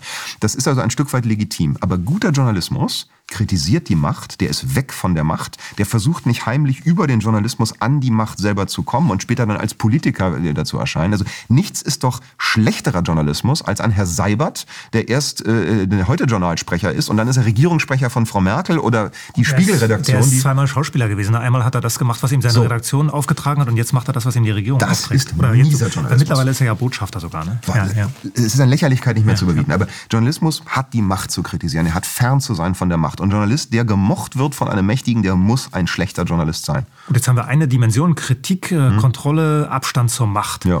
Äh, Gibt es andere Sachen, die guten Journalismus ausmachen? Ich finde ja Transparenz, das Offenlegen von Interessenskonflikten, denn die hat ja jeder. Ja, das ist eine glatte Lüge zu sagen, die hat er nicht. Und man nimmt sein Publikum dann ernst, wenn man diese Interessenkonflikte klar auf den Tisch legt. Nach meiner Erfahrung wieder kommt das wahnsinnig gut an beim Publikum. Die sind da alles andere als kleingeistig, missgünstig. Es gibt immer wieder jemand, der sagt, diese Testzentren haben ihn völlig disqualifiziert, aber das ist einer von 100. Die anderen sagen, sagen, ist doch legitim, wir wissen davon. Das war das, war das Erste, was mir aufgetragen wurde, dass ich das unbedingt fragen muss, weil dieser Paul Brandenburg mit den Testzentren, da hätte er sich doch abgeschossen. Wer hat das gesagt? ja. Ich finde nicht, dass ich mich abgeschossen habe. Äh, ich habe auch nicht den Eindruck, dass das Publikum sagt, ich hätte mich abgeschossen. Das äh, ja, mögen andere dann so sehen. Mir wurde jetzt sogar vorgeworfen, ich habe kürzlich eine, eine, eine, eine, Strafklage, die gegen mich lief. Ich wurde verurteilt erstinstanzlich, das Urteil wurde aufgehoben und ich habe der, der Einstellung des Verfahrens zugestimmt aus verschiedenen Gründen. Da wurde mir dann dann auch von manchen vorgeworfen, na, das sei doch feige, damit hätte ich ja konkludent meiner mhm. Schuld zugestimmt. Also sagen, es gibt immer... Bestimmt müssen wir das auflösen. Da ging es um einen Tweet, wo du eine Karikatur verwendet richtig, hattest. ein Hakenkreuzchen, ja. das sogenannte Gender-Hakenkreuzchen. Das Wort Mitläuferinnen wurde in Genderform geschrieben und statt des Gender-Sternchens war das ein Hakenkreuz und Unterschrift dieser grafischen Installation war Gender-Hakenkreuzchen. Das Amtsgericht befand in erster Instanz, damit verherrliche ich den Nationalsozialismus und würde ja gerade das Hakenkreuz als ja, so. Hm. Das Berufungsgericht hat sogar telefonisch gleich erklärt, das sei ja völliger Unsinn, was hm. dieses Amtsgericht denn. Das müsse alles weg. Ob ich denn aber noch einer Einstellung zustimmen würde zur Gesichtswahrung der Staatsanwaltschaft. Und da ich momentan 45 Strafverfahren laufen habe und mich wenig um Fragen der Verwendung des Hakenkreuzes als Satiremittel, das ist auch wichtig, ist Kunstfreiheit. Mein Thema ist aber die Abschaffung der Meinungsfreiheit und dieser, dieser Majestätsbeleidigungsparagraph. Ich konzentriere mich jetzt darauf, spare mir da Gerichtskosten und hm. Zeit, mache das zu, weil das Urteil weg ist. Und das wurde mir dann als Duckmäusertum wieder verkauft. Will sagen, es gibt immer einen, dem bist du nicht radikal genug. Mhm. Wahrscheinlich gibt es innerhalb von ISIS noch irgendwelche Menschen, die meinen, dass ISIS insgesamt viel zu sanft umgehen würde damit. Und du musst dich immer entscheiden, wo machst du dann Schluss und was nimmst du dann noch mit. Und ähm, mein Anspruch für mich ist, transparent zu sein mit den Wegen, die ich da gehe, mit dem Geld, das ich verdiene und dem, was ich vertrete. Bisher kann ich in den Spiegel gucken, ja, und ich kann mit der Kritik sehr gut leben. Gut, wir können jetzt diese 45 Sachen wahrscheinlich nicht durchgehen. Kannst das eine, geht leicht. Kann, achso, wahrscheinlich gibt es 188 StGB. Äh, Verleumdung oder üble Nachrede gegen Figuren oder Personen des politischen Lebens. Das macht 90 Prozent davon aus. Ah ja, weil ich habe hab, vorhin kurz gemerkt, als du über die Innenministerin sprachst, dass ja. du fast den Kosenamen aus dem nackten Niveau verwendet hättest. Fancy Naser. Ja, kurz ja. gezuckt hast. Ich glaube, der ist von Flavio von Witzleben, Fancy Naser. Ja, da gibt's ja viel mittlerweile. Schwenzi Naser finde ich auch gut, das von Julian Reichelt von News. Ja, ähm, ja also äh, dafür, dass ich äh, Frau Feser eine Faschistin nenne, ähm, mhm. sie ist eine Faschistin, ich nenne sie nochmal eine mhm. Faschistin. Dafür, dass ich sage, Herr Lauterbach ist ein Schwerverbrecher, das ist er, ist ein Schwerverbrecher, ist ein Gewaltverbrecher. Lauterbach ging auch, ging, auch, ging auch mal um die äh, alte Bürgermeisterin von Berlin, äh, die dann da irgendwie als... Äh, da ist mir noch nichts bekannt. Okay, okay. Ja, die ehemalige Franziska Giffey, die ja. ist eine Berufsbetrügerin, eine Clankriminelle, das ist ganz klar. Die Frau hat ihren, ihren Doktortitel erschlichen und wir, wir beide wissen, es ist nicht die größte intellektuelle Herausforderung im, in Deutschland, eine, eine, eine Promotion zu erlangen. Das oder für man, mich war das schon hart. man kann sich mehr oder weniger Mühe ja. geben. Ich betrachte dich tatsächlich auch als ernstzunehmenden Wissenschaftler, auch wenn du das vielleicht äh, bisher nicht wusstest, aber das, das bist du sehr wohl. Ähm, andere haben den Titel hinterhergeschmissen bekommen. Ähm, und dann auch noch zu betrügen. Ja, also angesichts der unglaublich niedrig hängenden Latten mhm. für solche Sachen, da muss man schon ein ganz mieser Charakter sein und ein ganz faules Schwein, um dann auch noch zu betrügen. Bei, bei Frau, bei Frau ähm, Giffey reicht's ja nicht, dass die Frau ihren Doktortitel erschlichen hat. Sie hat ja nachweislich auch in ihrer, in ihrer Abschlussarbeit, in ihrer Magisterarbeit, was das war, hat sie betrogen. Das war nicht mehr justiziabel, weil es zu lange her ist. Ihr Ehemann als, als Beamter ist verurteilt für Betrug mit seinen, mit seinen Arbeitsstunden und wurde aus dem Beamtenverhältnis deswegen entfernt. Also die Frau ist eine Clankriminelle nach jeder Definition des Wortes. Die hat mich bisher offenbar nicht angezeigt. Also es sind Lauterbach, es ist Södolf, Markus Södolf Söder, ein Faschist, der in Bayern Ministerpräsident ist. Ähm, der mag Södolf nicht, der hat auch äh, Herrn Gross dafür ja mhm. vor Gericht gezerrt. Mhm. Ähm, immer wieder Lauterbach, dann sind es die Kommissare des SS, des LKA Berlins, also des Staatsschutzes mhm. des LKA Berlins, die finden die Abkürzung unzulässig und mhm. behaupten, das sei nicht, sei nicht zulässig, das zu machen. Da sind, glaube ich, drei Verfahren am Laufen. Dann wegen Verunglimpfung des Bundespräsidenten. Ich weiß nicht, wann ich Herrn Steinmeier, der ein schrecklicher Technokrat und Faschist ist, hier, hier als verunglimpft habe in seiner Eigenschaft als Bundespräsident. Der Paragraph verbietet dir lediglich das Amt zu beleidigen. Das habe ich auch nie getan. Ich habe auch nichts gegen das Amt des Bundespräsidenten. Ähm, und all das ist hängig. Ich frage mich, ob all das irgendwann zu Strafbefehlen führt. Und in jedem Falle werde ich da bis zur letzten Instanz gegen angehen, denn das ist aus meiner Sicht nichts anderes als politische Verfolgung. Wir waren ja bei deinem Journalismusideal. Du ja. hast äh, Kritik Distanz zur Macht erwähnt, ja. äh, Transparenz erwähnt. Wie nah bist du dran an diesem Ideal, zum Beispiel beim Nacktniveau, zum Beispiel bei Paul Brandenburg Live? Ja, weiß ich nicht. Das haben die, die Zuschauer zu entscheiden. Ich meine, ich bin maximal so nah dran, wie ich dran sein kann. Es fängt damit an, dass ich Menschen nicht sieze vor der Kamera oder am Mikro, wenn ich sie ansonsten duze. Es bleibt ja nicht aus, dass man sich kennenlernt. Da sehe ich auch eine Gefahr da drin. Wir bilden ja auch in den neuen Medien mittlerweile einen, einen Club. Ne? Mittlerweile kenne ich Michael Mayen, dann wohnen hier in der Nähe noch andere, die man aus den freien Medien kennt. Ja, dass das, man muss ja aufpassen, dass man nicht selber wieder so ein Klüngel bildet, wie das die Journalisten mit der Macht ansonsten haben. Wie kann man das verhindern? Ich glaube nur durch Transparenz, indem man den Menschen offenlegt, wer kennt da wen wie gut, ja, sich, sich äh, offen finanziert und klar macht, wie die Geldströme da sind. Und ich versuche das eigentlich mit jeder Folge irgendwie zu machen und zu tun ja, und dann nicht irgendwelche falschen, äh, falschen Eindrücke zu vermitteln. Ja, für mich gehört ja zu gutem Journalismus auch in die Wirklichkeit hineinzugehen. Das ist das, was in den letzten zehn Jahren verloren gegangen ist in den mhm. Leitmedien. Es gibt die Themen und die Probleme der Menschen nicht mehr oder kaum noch, die, ja. mit, die mit den Händen äh, ihr Geld verdienen müssen. Und einfach weil die Journalisten in äh, teuren Großstädten sitzen und gar nicht mehr rauskommen ja. zu anderen. Also äh, alles, was bei mir auf dem Land passiert, hat mit dem, was die Medienblase, die Leitmedienblase macht, nichts zu tun. Und das ja. vermisse ich letztlich auch in der Gegenöffentlichkeit. Absolut. Äh, völlig, Entschuldigung, hast völlig richtig. Das, das fand ich so selbstverständlich. Also äh, es ist nicht deine Aufgabe als Publizist, die Agenda zu setzen. Das ist es nun mal nicht. Und es ist ja katastrophal, dass die Organisation Klima vor acht davon Journalisten durchsetzt, irgendwie vor die Tagesschau die nächste Erderwärmung. Dieses, dieses, dieses Netzwerk Klimajournalismus ja. gibt auch, ja. Ja, ja, das, das ist eine Katastrophe. Und wir sehen es ja auch, Milena macht das ja immer sehr schön, wenn sie darauf hinweist, wie ein Wort plötzlich in allen Medien auftaucht. Da muss ja irgendeine Werbeagentur dahinter stehen und muss diese Agenda da durchdrücken. Jetzt ist es Prostitutionsverbot aktuell. Ne? Wir sehen, wir lesen in der Zeit und in der Welt und überall plötzlich Prostitution ist des Teufels. Es sind immer ausgebeutete Frauen. Ich, ich müsste jetzt anfangen, zu Prostituierten zu gehen, einfach aus Prinzip, wenn ich mir treu bleiben will. Ja. Bisher ist mir das nicht, ich habe gar nichts gegen Prostituierte, ich verurteile niemanden, der das tut. Es ist nicht meine, meine Form von Leben, ich mache das bisher nicht. Aber jetzt müsste ich eigentlich anfangen, weil es derartig heuchlerisch und niedrig ist, dass diesen Herren um Tim Röhn, ein Journalist aus der Welt, den ich früher sehr geschätzt habe, der mit dieser Rammstein-Aktion sich derartig blamiert hat, bis auf die Knochen blamiert. Da wird dann ein Mann, den man mögen kann oder nicht, eine Band, die man mögen kann oder nicht, ja, rausgezerrt und, und missbraucht. Ich, ich, bin ja Fan und habe schon gleich am ersten Tag, ja. am, am, ersten Tag äh, geschimpft über diese Kampagne. Katastrophe, oder? Und das, das Hässliche ist doch mit Verbrechen, die wirklich zu dem widerwärtigsten gehören. Also ich bin selber Vater eines Kindes. Ja, die Vorstellung, dass da ein Kind missbraucht wird, dass die junge Mädchen da missbraucht werden, ist derartig widerwärtig. Dann wird ohne jedes bisschen belegt, wird Agenda gesetzt. Also ja, die Journalisten müssen es sich selber verbieten, ihre Themen da reinzubringen. Und sie müssen immer wieder prüfen, ist das real? Betrifft das den einfachen, normalen Menschen in seinem Leben? Oder ist das eine Blödsinnsagenda, die wem anders nützt? Das ist auch für mich nicht immer leicht. Ich lebe auch irgendwo in Berlin, ein bisschen in einer Blase und muss mich da auch mal wieder prüfen. Ja, Patrick Barb klagt ja über Computerjournalisten, also Menschen, die in ihren Bildschirm starren und aus Bildschirmtexten neue hm. Bildschirmtexte machen und auch ja. dadurch den Kontakt zur Wirklichkeit verlieren. Ja, das ist so.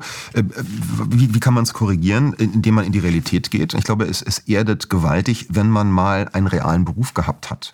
Das, ich glaube, mir hilft es immer mal wieder, dass ich lange Zeit als, als, als Arzt eben wirklich in verschiedensten Regionen und ländlichen, sehr einfachen äh, Gegenden unter einfachen Bedingungen unterwegs war, weil mir immer wieder dann einfällt, ja, wie, wie das vielleicht Person X oder Y gesehen hat.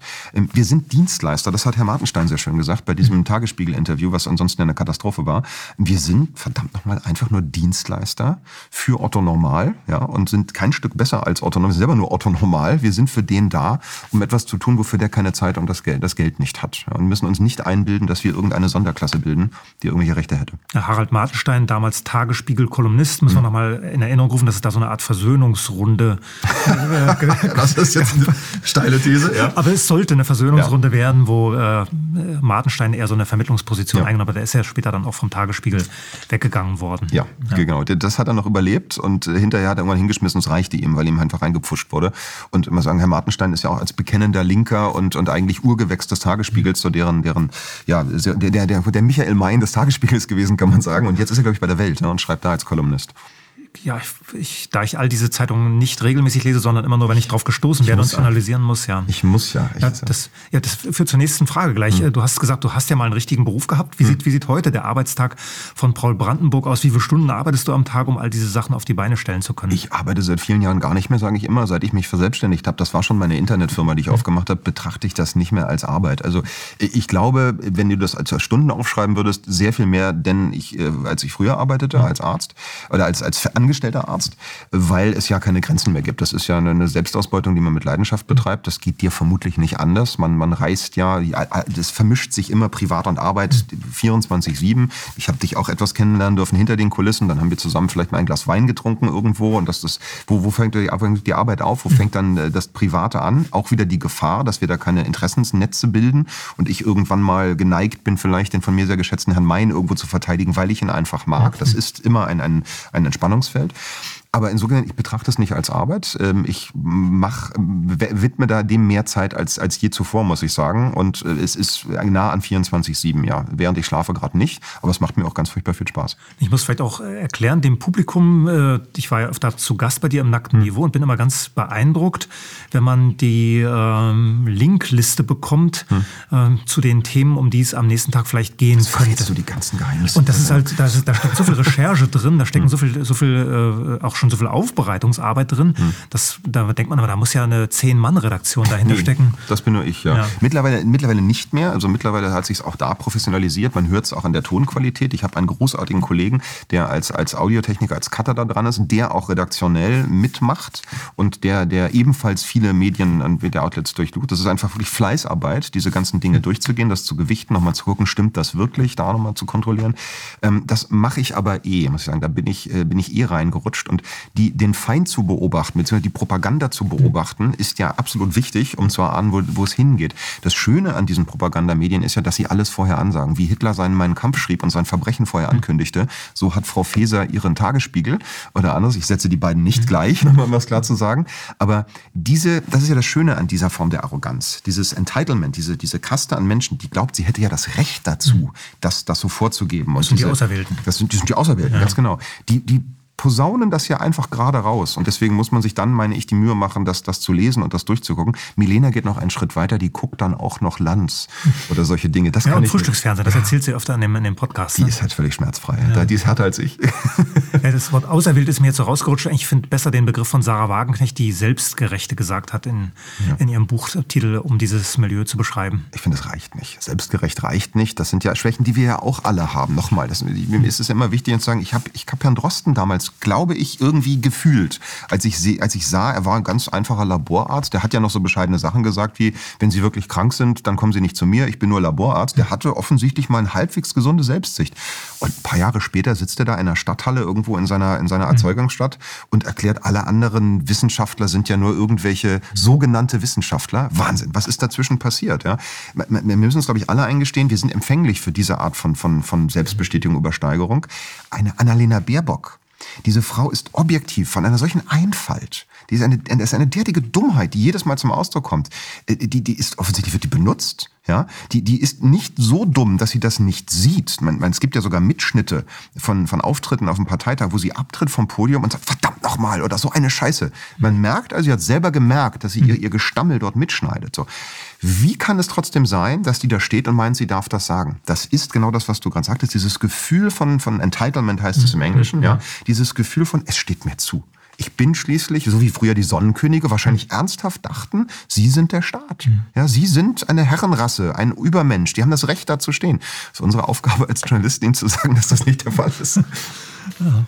Kannst du Menschen verstehen, die sagen, Paul Brandenburg ist mir zu radikal, wenn er zum Beispiel von Faschismus spricht und das hier und jetzt meint? Ja, kann ich verstehen.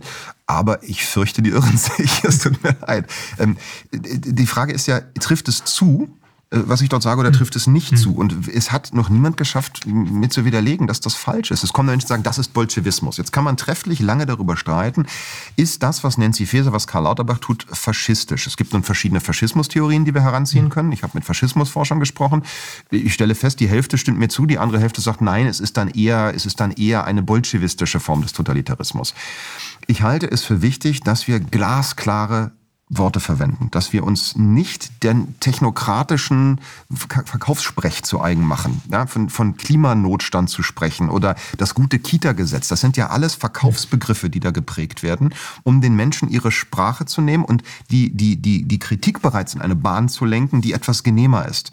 Wir müssen uns, glaube ich, immer wieder davon entfernen, von diesem Sachverhalt, müssen überlegen, welches sind wirklich zutreffende Worte und dürfen uns auch nicht davor scheuen, die zu verwenden, die vielleicht gewisse innere, innere Reaktionen auslösen. Und ja, natürlich ist es auch mein Ziel, die damit etwas wachzurütteln und zu sagen, denkt mal drüber nach. Ich finde es auch gut, wenn dann einer sich Gedanken macht und widerspricht. Aber nochmal, ich meine ganz ernsthaft, ich bin da nicht extrem. Ich, halt, ich halte das für klar, was ich da tue. Wenn jemand sagt, das ist mir zu konfrontativ, das verstehe ich. Es gibt äh, Menschen, die machen das weniger konfrontativ. Es gibt verschiedene Stile. Ich halte es für wichtig, dass man, dass man, dass da verschiedene äh, Angebote mhm. da sind. Äh, man muss nicht jeden mögen und es ist auch nicht mein Ziel, von jedem gemocht zu werden. Mhm. Gibt es trotzdem einen Text, eine Sendung, eine journalistische Aktivität, von der du heute sagst, das hätte ich besser nicht gemacht? Puh. Ähm, ja, definitiv habe ich Fehler gemacht in meinem Medienumgang. Du hattest eingangs schon dieses Schweizer Stück erwähnt, diesen Tagesanzeigerbericht, der da meinst, da habe ich definitiv Fehler gemacht im Umgang mit den Medien. Das Gut, war, da warst du jung und bist das erste Ach, Mal wahrscheinlich danke. interviewt worden. Ja. ja, ja, Jugend ist auch keine Entschuldigung für, für Fehler. Also das erklärt die. Aber es ist ansonsten, was ich selber veröffentliche, was falsch war, Ehrlich gesagt nicht. Willst du auf irgendwas Spezielles hinaus? Nee, ich ich meine, du hast ja ein paar Sachen auch wieder abgebrochen. Du hast mal für den demokratischen Widerstand diese Wochenzeitung geschrieben, ja. warst eine Weile auf dem Kontrafunk gewesen, ähm, ja. als Demoredner unterwegs gewesen, du hast dann verschiedene ja. Reaktionen ausgelöst. Es gibt immer wieder Tweets, höre ich nur, ich schaue mir Twitter nicht an, aber ich höre immer von Tweets, hm. die dann irgendwelchen Stress auslösen, Fäden hm. mit irgendwelchen Leuten. Kann ja sein, dass man sich sagt, na ja, das hätte ich ja besser mir ersparen können. Ja, ich hätte vieles besser machen können, auf jeden Fall. Ähm, ich hätte, hätte wahrscheinlich äh, früher früher mir meine eigenen Eitelkeiten eingestehen können an bestimmten Punkten und, und Dinge, ich habe mich bestimmt dann und wann verrannt im Umgang mit Kollegen. Hm, ich weiß nicht, wie du es wahrnimmst, aber ich halte unsere Szene auch für eine sehr eitle, für eine, eine sehr emotionale oftmals, wo man, wo viele Menschen sich bewerfen oder über Kreuz geraten, über Nichtigkeiten, genauso wie im sonstigen Leben. Es sind genauso echte normale Menschen wie überall sonst. Es sind vor allen Dingen Menschen, die auch in der Öffentlichkeit stehen wollen, mhm. die dann noch Emotionen reinbringen, ja. weil sie ja bewusst auf eine Karriere, die Sicherheit bietet, verzichtet ja. haben. Und dazu kommt natürlich noch, dass, die, dass es sehr klein ist im Unterschied ja. zu, zu, der anderen Blase. Man, die andere Journalismusblase wird auch kleiner, weil da die Arbeitsplätze einfach abnehmen. Also insofern hat man da auch eine Wagenburg mittlerweile gebildet, weil man nicht mehr einfach so von A nach B wechseln kann. Ja, definitiv. Äh, das ist, ist schwieriger geworden. Und diese, diese Haupt, diese Speerspitzen, die wir hier in unserer Szene haben, sind natürlich noch, noch, noch prägnanter, noch krasser, noch, noch, sagen wir mal, pointiertere Charaktere oftmals. Ich nenne keine Namen, aber ich meine, der, der Gründer oder der, der Stifter dieses Werkes hier ist ja auch ein, ein teilweise umstrittener Mensch, den mag man oder mag ihn nicht. Ich schätze Kevan sehr. Das tun viele andere auch zu Recht aus meiner Sicht. Andere sagen, der ist mir zu schnell in seinem Auftreten, der ist mir zu radikal. Also da, das polarisiert auch ein Stück weit. Ich glaube, Menschen, die so etwas Neues machen, sind auch eher polarisierend, weil sie ja mit einer gewissen, mit einer gewissen Anfangsenergie aufschlagen müssen irgendwo. Trotzdem, Selbstkritik ist, ist wichtig und ja, auch ich hätte bestimmt vieles besser machen können im Umgang mit manchen Kollegen. Da gerät man, wenn man so gepolt ist, gerät man natürlich auch schneller mit so jemandem aneinander. Und all die Dinge, die du genannt hast, würde ich ehrlich gesagt wieder machen. Ja, ich halte nichts bisher für einen groben Fehler. Es gibt vieles, was andere Kollegen machen, wo ich sage, um Himmels Willen, muss man das denn dann so darstellen? Das hätte ich jetzt auch ganz anders gemacht. Aber nochmal, deswegen ist das nicht falsch oder richtig oder, oder besser, was ich mache. Ich hätte vielleicht hier und da mal etwas ruhiger und entspannter auf die reagieren können, die mir da nicht passen. Ja, so, so weit gehe ich. Aber ich glaube, glaube auch nicht daran, dass man solche kollegialen Zwiste dann in die Öffentlichkeit ja. schleppt und sagt, Peter ja. Müller war doof oder Gabi Meier kann was nicht. Ja. Manche Sachen haben auch nicht geklappt. Du hast Schwarz auf Weiß angesprochen. Ja. Ein, ein Herzensprojekt, bei dem ich immer noch trauere, dass es nicht geklappt hat. Das hat nicht geklappt. Das ist am Ende kaputt gegangen. Das, da ist das Team auseinandergegangen. Das ist als Gründer und, und Herausgeber erstmal meine Schuld, wenn ein Team auseinanderbricht. Da habe ich Fehler gemacht, ähm, die ich machen muss. Da haben vielleicht auch andere Fehler gemacht. Das ist nicht mein Job, das dann öffentlich äh, zu machen. Unterm Strich war es trotzdem Erfolg. In all den Dingen, glaube ich, habe ich viel gelernt, habe verstanden, wie man Dinge so finanzieren kann, was das Publikum haben möchte, wie wir das, wir das auch verwenden. Und ich mache damit auch weiter. Und ich hoffe, dass auch Schwarz auf Weiß als tagesaktuelles Medienoutlet, als tagesaktuelle Zeitung irgendwie weitermachen kann. Das steht als drittletzte Frage auf meinem Zettel. Ich ziehe das jetzt einfach vor. Äh, was würdest du heute anders machen, wenn das Portal wieder neu an den Start gehen sollte? Ich würde mehr darauf achten, Menschen nicht zu überlasten. Ich würde mehr prüfen, mir mehr Zeit nehmen für die Kollegen und äh, mehr Energie darauf verwenden, wirklich zu verstehen, wo deren Belastungsgrenzen liegen, was die wirklich leisten können, ob die das, was die da wollen, ob sich das, was die wirklich wollen, mit dem deckt, was ich da möchte. Ich bin da zum Teil sicherlich, weil ich noch, weil ich meinen, meinen Plan durchsetzen möchte, ein bisschen zu scheuklappig und gehe davon aus, na, die kommen schon mit und die wollen das Gleiche. Nein, es braucht sehr viel mehr Abstimmung im Team, damit man da nicht Menschen über die Belastungsgrenze fährt, Frustrationen erzeugt, weil gerade die hinter den Kulissen, ich weiß nicht, wie deine Erfahrung ist, das sind oftmals welche, die machen viel mit sich selbst aus. Die kommen nicht und sagen, mir passt da was nicht oder können wir das nicht so machen, sondern die sind still und sagen, na ja, das sind da die Stars da vorne, die haben eine große Klappe, ich mache mein Zeug dahinter und die sind mindestens so wichtig wie wir, weil an Kleinigkeiten, an deren Arbeit hängt das Glück unserer Arbeit. Das sind unglaublich gute Kollegen, die auch die loyalsten Kritiker sind, die einen sehr äh, entfernten Blick auf uns haben und mit denen muss man aber oft sehr aktiv sprechen. Da muss man sagen, wie siehst du denn das und muss denen wirklich zeigen, dass sich das wirklich interessiert passiert. Und dafür werde ich mir in Zukunft hoffentlich mehr Zeit nehmen. Ja, oder eine mittlere Management-Ebene einbauen, die oh. das übernimmt. Oh, also das, das halte ich ehrlich gesagt. Mittleres Management finde ich genauso schlimm okay. wie Verlage und wie. Na, ich weiß nicht, wie da deine, deine Erfahrung ist, aber ähm, ich, ich habe ja selbst mal für Pfizer gearbeitet, ein Großkonzern. Mhm. Nichts ist schlimmer als mittleres Management. Okay. Das sind Leute, die wollen all die Entscheidungsmacht, aber sie wollen null von der Verantwortung. Und das finde ich ganz schlimm. Also die, meiner Erfahrung nach sind die Menschen wirklich an der Front arbeiten. Die Praktiker, mhm. welche, die übernehmen all die Verantwortung und kriegen wenig Geld dafür, mhm. aber sie machen ja alles. Ähm, und das mittlere Management, das will man das Beste beider Welten, aber nichts von dem anderen. Abschaffen. Ja gut, ich hatte ja vorher, als ich dir zugehört habe, beim Beschreiben der Gegenöffentlichkeitsmedienblase, mhm. habe ich überlegt, es gibt noch mehr Punkte, die man erwähnen könnte. Das ist zum einen der Punkt, dass viele dieser Projekte sich um eine Figur ja. drehen. Ja. Äh, diese Figuren sind dann oft nicht bereit, Verantwortung abzugeben, Kontrolle abzugeben. Ja. Das sind gar nicht so selten Leute, die aus dem alten Journalismus kommen, deshalb deutlich mehr Wissen, Erfahrung mitbringen. Hm. Die treffen dann dort auf Leute wie dich zum Beispiel, die Seiteneinsteiger sind und hm. sehr, sehr schnell lernen, aber auch auf Leute, die Laien sind und Laien bleiben. Ja. Äh, und äh, dadurch verstärkt sich diese Machtstellung der Gründerfiguren ja. nochmal, ja. weil sie die anderen dann oft gar nicht mehr ernst nehmen können. Und daher kam ich wahrscheinlich auf diese Idee vom mittleren Management einfach hm. abgeben. Ich habe dir jetzt so zugehört beim, beim, äh, beim Reden über die, das neue Schwarz auf Weiß und dachte, hm. okay, das Profil, den Inhalt, die inhaltliche Ausrichtung will er offenbar nicht ändern, sondern diese mhm. Sachen, die hinter den Kulissen laufen. Mhm. Das wird aber von Paul Brandenburg sehr viel mehr verlangen, denn da muss er ja dann Dinge machen.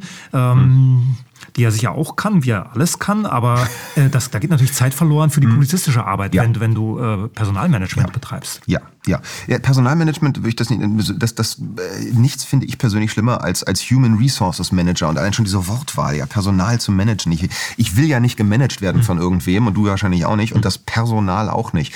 Ähm, da liegt, glaube ich, da, da liegt der Unterschied oder da liegt der von mir erhoffte Unterschied zwischen den freien Medien und den alten. Mhm. Ich will keine Untergebenen mehr. Schon allein dieses Wort finde ich ganz mhm. schrecklich. Und diese Denke, ich habe da eine Abteilung unter mir, das, das gehört für mich zu den schlimmsten Formulierungen der deutschen Sprache.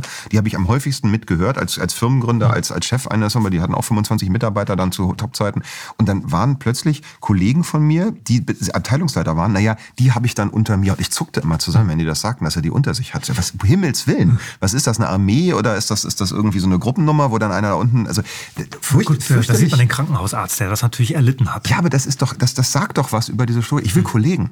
Ich will mit Kollegen zusammenarbeiten und ich will ja genauso mit dem Regisseur und demjenigen, der das, der das Bild komponiert, einem Tonmensch kollegial auf Augenhöhe zusammenarbeiten, weil ich ja davon lerne und das meine Arbeit besser macht. Also ich glaube, diese freien Medien sollten eine Zielstruktur haben, wo wir genau diesen Mittelbau nicht mehr haben. Und wir haben ja jetzt eine Situation, da werden diese Frontfiguren bezahlt, die kriegen ihre Spenden, ihre Zuwendung, da zahlen die Leute Geld hin und davon zahle ich dann mein Team weiter ähm, und mache meinem Team transparent, was da durchfließt, damit die als Partner mir eine Rechnung schreiben können. Das finde ich sehr gut. Ich will nicht der Chef von denen sein und ich finde, wir sollten Strukturen vermeiden, wo wieder ein Chef irgendwelche Ansagen macht. Wir haben diese Frontfiguren, ob das jetzt du bist oder ob ich das bin, ja, die sind da die, die Marke und dann haben wir da drum den Apparat, aber je partnerschaftlicher wir das konstruieren, je weniger wir wieder irgendeinen Redakteur oder einen Abteilungsleiter haben, der im Hintergrund, ohne dass ihn jemand kennt, entscheidet, welche Themen darauf kommen oder nicht, umso besser werden die freien Medien. Das klingt jetzt fast so, als ob du ein Ostdeutscher wärst. Ich habe ja gerade eine Studie gemacht zu ostdeutschen Medienmenschen, wo die Frage stand, ob äh, Menschen, die in der Öffentlichkeit sind und eine ostdeutsche Sozialisation mhm. haben, ob die anders sind, ob sie andere Themen anfassen, mhm. anders mit den Leuten umgehen. Und einer, eines der Ergebnisse war, dass genau das, was du jetzt beschrieben hast, für Ostdeutsche total wichtig ist. Mhm. Also lieber mit Kollegen zusammenarbeiten, die man mag, als sehr viel Geld verdienen. Mhm. Äh, lieber in der Gruppe glücklich sein, als Karriere machen. Mhm. Äh, all das hast du jetzt ja gerade skizziert. Das klingt also fast nach so einem ähm, äh, konvertierten Ostdeutschen. das nehme ich als Kompliment. Also wenige, wenige Menschengruppen, also die Ostdeutschen sind keine Menschengruppe, es gibt keine Ostdeutschen, es gibt Sachsen-Thüringer und, und in Schlesier. Ich habe neulich Görlitzer als Sachsen bezeichnet, das war schon ein Skandal, das in Schlesier, da gab es dann Ärger hinterher. Ähm, ja, aber es gibt diese ostdeutsche Sozialisation, ja natürlich.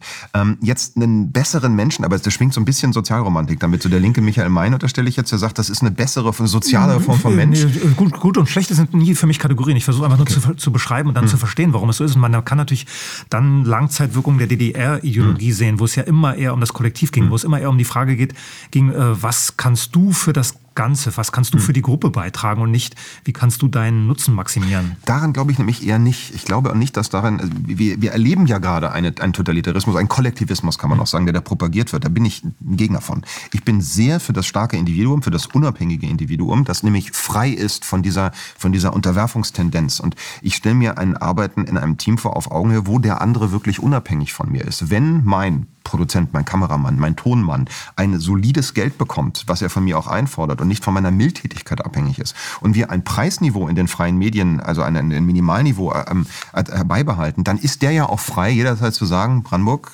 du nervst mich, dich will ich nicht mehr. Der muss von mir unabhängig sein. Jemand, der von dir abhängig ist, wird dich niemals kritisieren. Das, das wissen wir. Ja? Und jemand, der das Bedürfnis hat, mit dir zu arbeiten, wird dir auch nicht aufs Gesicht sagen, da hebst du jetzt aber ab.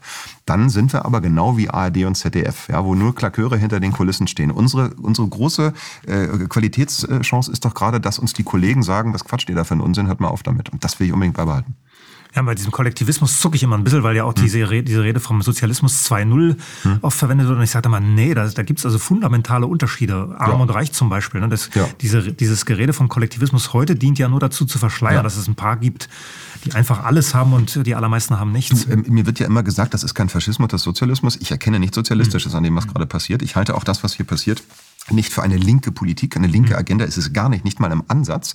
Ich halte es auch nicht für rechtsnational, das, das passt auch nicht. Ich halte es für tatsächlich in reinsten Form faschistisch. Das ist eine kleine Gruppe von Eliteninhabern, die gegen die Meinung ja sogar der Mehrheit Einfluss auf die Wirtschaft, auf all die anderen Verbände bringt. Und wie das der, der, der Duce damals ja gesagt hat, Faschismus heißt ein Bündel bilden. Sie haben das mhm. als ein Monopolblock äh, organisiert, zum Nachteil aller Regierten. Das hat nichts mit Sozialismus zu tun. Nein, tut mir leid, da muss ich all die, die Rechten da draußen enttäuschen, die sagen, das sind die bösen bösen Linken. Ich glaube nicht, dass das die bösen Linken sind. Nee, mein aktueller Arbeitsbegriff ist ja umgekehrter Totalitarismus von Sheldon Wollin, der mhm. im Prinzip all diese Bündelungssachen auch beschreibt. Der beschreibt ja diese große Koalition zwischen mhm. Staat und Konzernen, die alles unterwandert von den Kirchen über die Kunst bis mhm. in die Wissenschaft und die Kultur. Mhm. Also da ist alles, alles, alles äh, in einem Interessenblock sozusagen zusammengefasst. Ähm, und der sagt halt umgekehrter Totalitarismus, was mir ein bisschen unverfänglicher zu sein scheint als Faschismus. Ist es? Nutzt den so? Ich bewusst sage ich, das ist noch mehr. Allein das, was du gerade beschrieben hast, äh, erfordert nicht, dass man, wie es Nancy Faeser und die anderen Faschisten tun, in einer geradezu vernichtenden Art und Weise die Massen dazu aufhetzt, diese Quertreiber doch zu vernichten. Denn das mhm. passiert ja, nichts anderes passiert. Wenn wir hören, dass die Ungeimpften aus der Gesellschaft raus müssen, wenn sogar der Herr Steinmeier, da dieser Faschist im Amt des Bundespräsidenten, sagt, dass da muss dann, da muss muss dagegen gehandelt werden, wir müssen dieser, das ist ja eine unverhohlen aggressive Sprache. Der Faschist trachtet, bezieht ja gerade seine Gruppenidentität aus dem Kampf, aus dem Vernichtungskampf gegen diesen erfundenen äußeren Feind. Sie haben eine erfundene Pandemie. Sie haben erfundene Menschen, die, also auf einen erfundenen Klimanotstand, gegen den wir also angehen müssen. Sie, sie, sie schüren Emotionen, wirklich niedrigste und aggressivste Emotionen und richten sie gegen den Feind. Und das definiert für mich den Faschismus, der ja, ja gerade daraus seine Identität bezieht. Ja, insofern, das kann Sheldon Wolli natürlich nicht sehen. Der schreibt sein Buch in den Nullerjahren. Da gibt es hm. das allenfalls in Ansätzen. Der beschreibt eher eine apathische Bevölkerung, die in Angst so. gehalten wird. Die sind damals, da damals mit Terrorismus, äh, die in Abhängigkeit gehalten mhm. wird, weil sie alles selber machen muss. In den USA sind so noch, also von, hm. von der Versicherung bis hin zum Elektroanbieter und wie auch mhm. immer, man muss alles selber machen, ist also permanent beschäftigt und kommt gar nicht mehr dazu, über irgendwelche Gesellschaftsprobleme nachzudenken. Mhm. Und insofern sind wir weiter, weil diese Art von äh, Terror gegen die eigene Bevölkerung, gegen Teile der Bevölkerung natürlich da nicht da gewesen ist. Aber ich nehme jeden anderen Begriff auch ja, gerne. Ja. Es ist nicht mein Ziel, jetzt äh, damit nur zu punkten und zu sagen, es, jetzt habe ich aber bewiesen, dass es das ist. Ich lasse mich da gerne noch belehren, aber ich bleibe dabei, ich halte es immer noch am ersten Jetzt, jetzt, jetzt habe ich den Main überzeugt. Ne? Das ist gar nicht, ich gar nicht mein Ziel.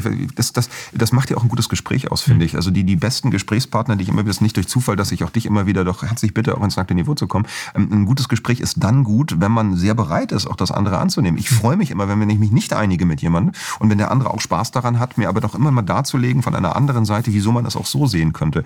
Denn die, am besten ist es doch, wir beantworten die Frage nicht final und überlassen das dem Publikum, das kann selber denken. Mhm. Ja, die Dienstleistung besteht darin, die Argumente gut vorzutragen. Du hast 22 äh, theplatform.net gegründet, mhm. ein Portal, das alle zusammenbringen sollte, würde ich jetzt mhm. im Moment sagen, die, die Öffentlichkeit jenseits der Leitmedien herstellen. Inzwischen mhm. gibt es da einen Audio-Livestream. Ähm, so richtig durchgestartet ist das Ganze mhm. aber noch nicht. Woran hapert's? Gute Frage. Ähm, alle sollte es nicht. Es sollte möglichst viele zusammenbringen, mhm. denn auch schon da bei der Gründung merkt man dann sehr schnell, na, A hat gesagt, wenn C auch kommt, dann geht das gar nicht. Mhm. Und D will nur, wenn F mit dabei ist. Mhm. Will ich niemanden einzeln benennen, aber da gibt's eine Menge, eine Menge Animositäten und andere Dinge. Es hat dann am Ende aber ganz gut funktioniert. Die, die jetzt da auf der Plattform mitmachen, das sind ja einige sehr bekannte und einige weniger bekannte. Ich habe den Eindruck, dass es qualitativ ganz gut, was da geboten wird. Das ist eine schöne, schöne Seite, um, um dann zentralen Überblick zu haben.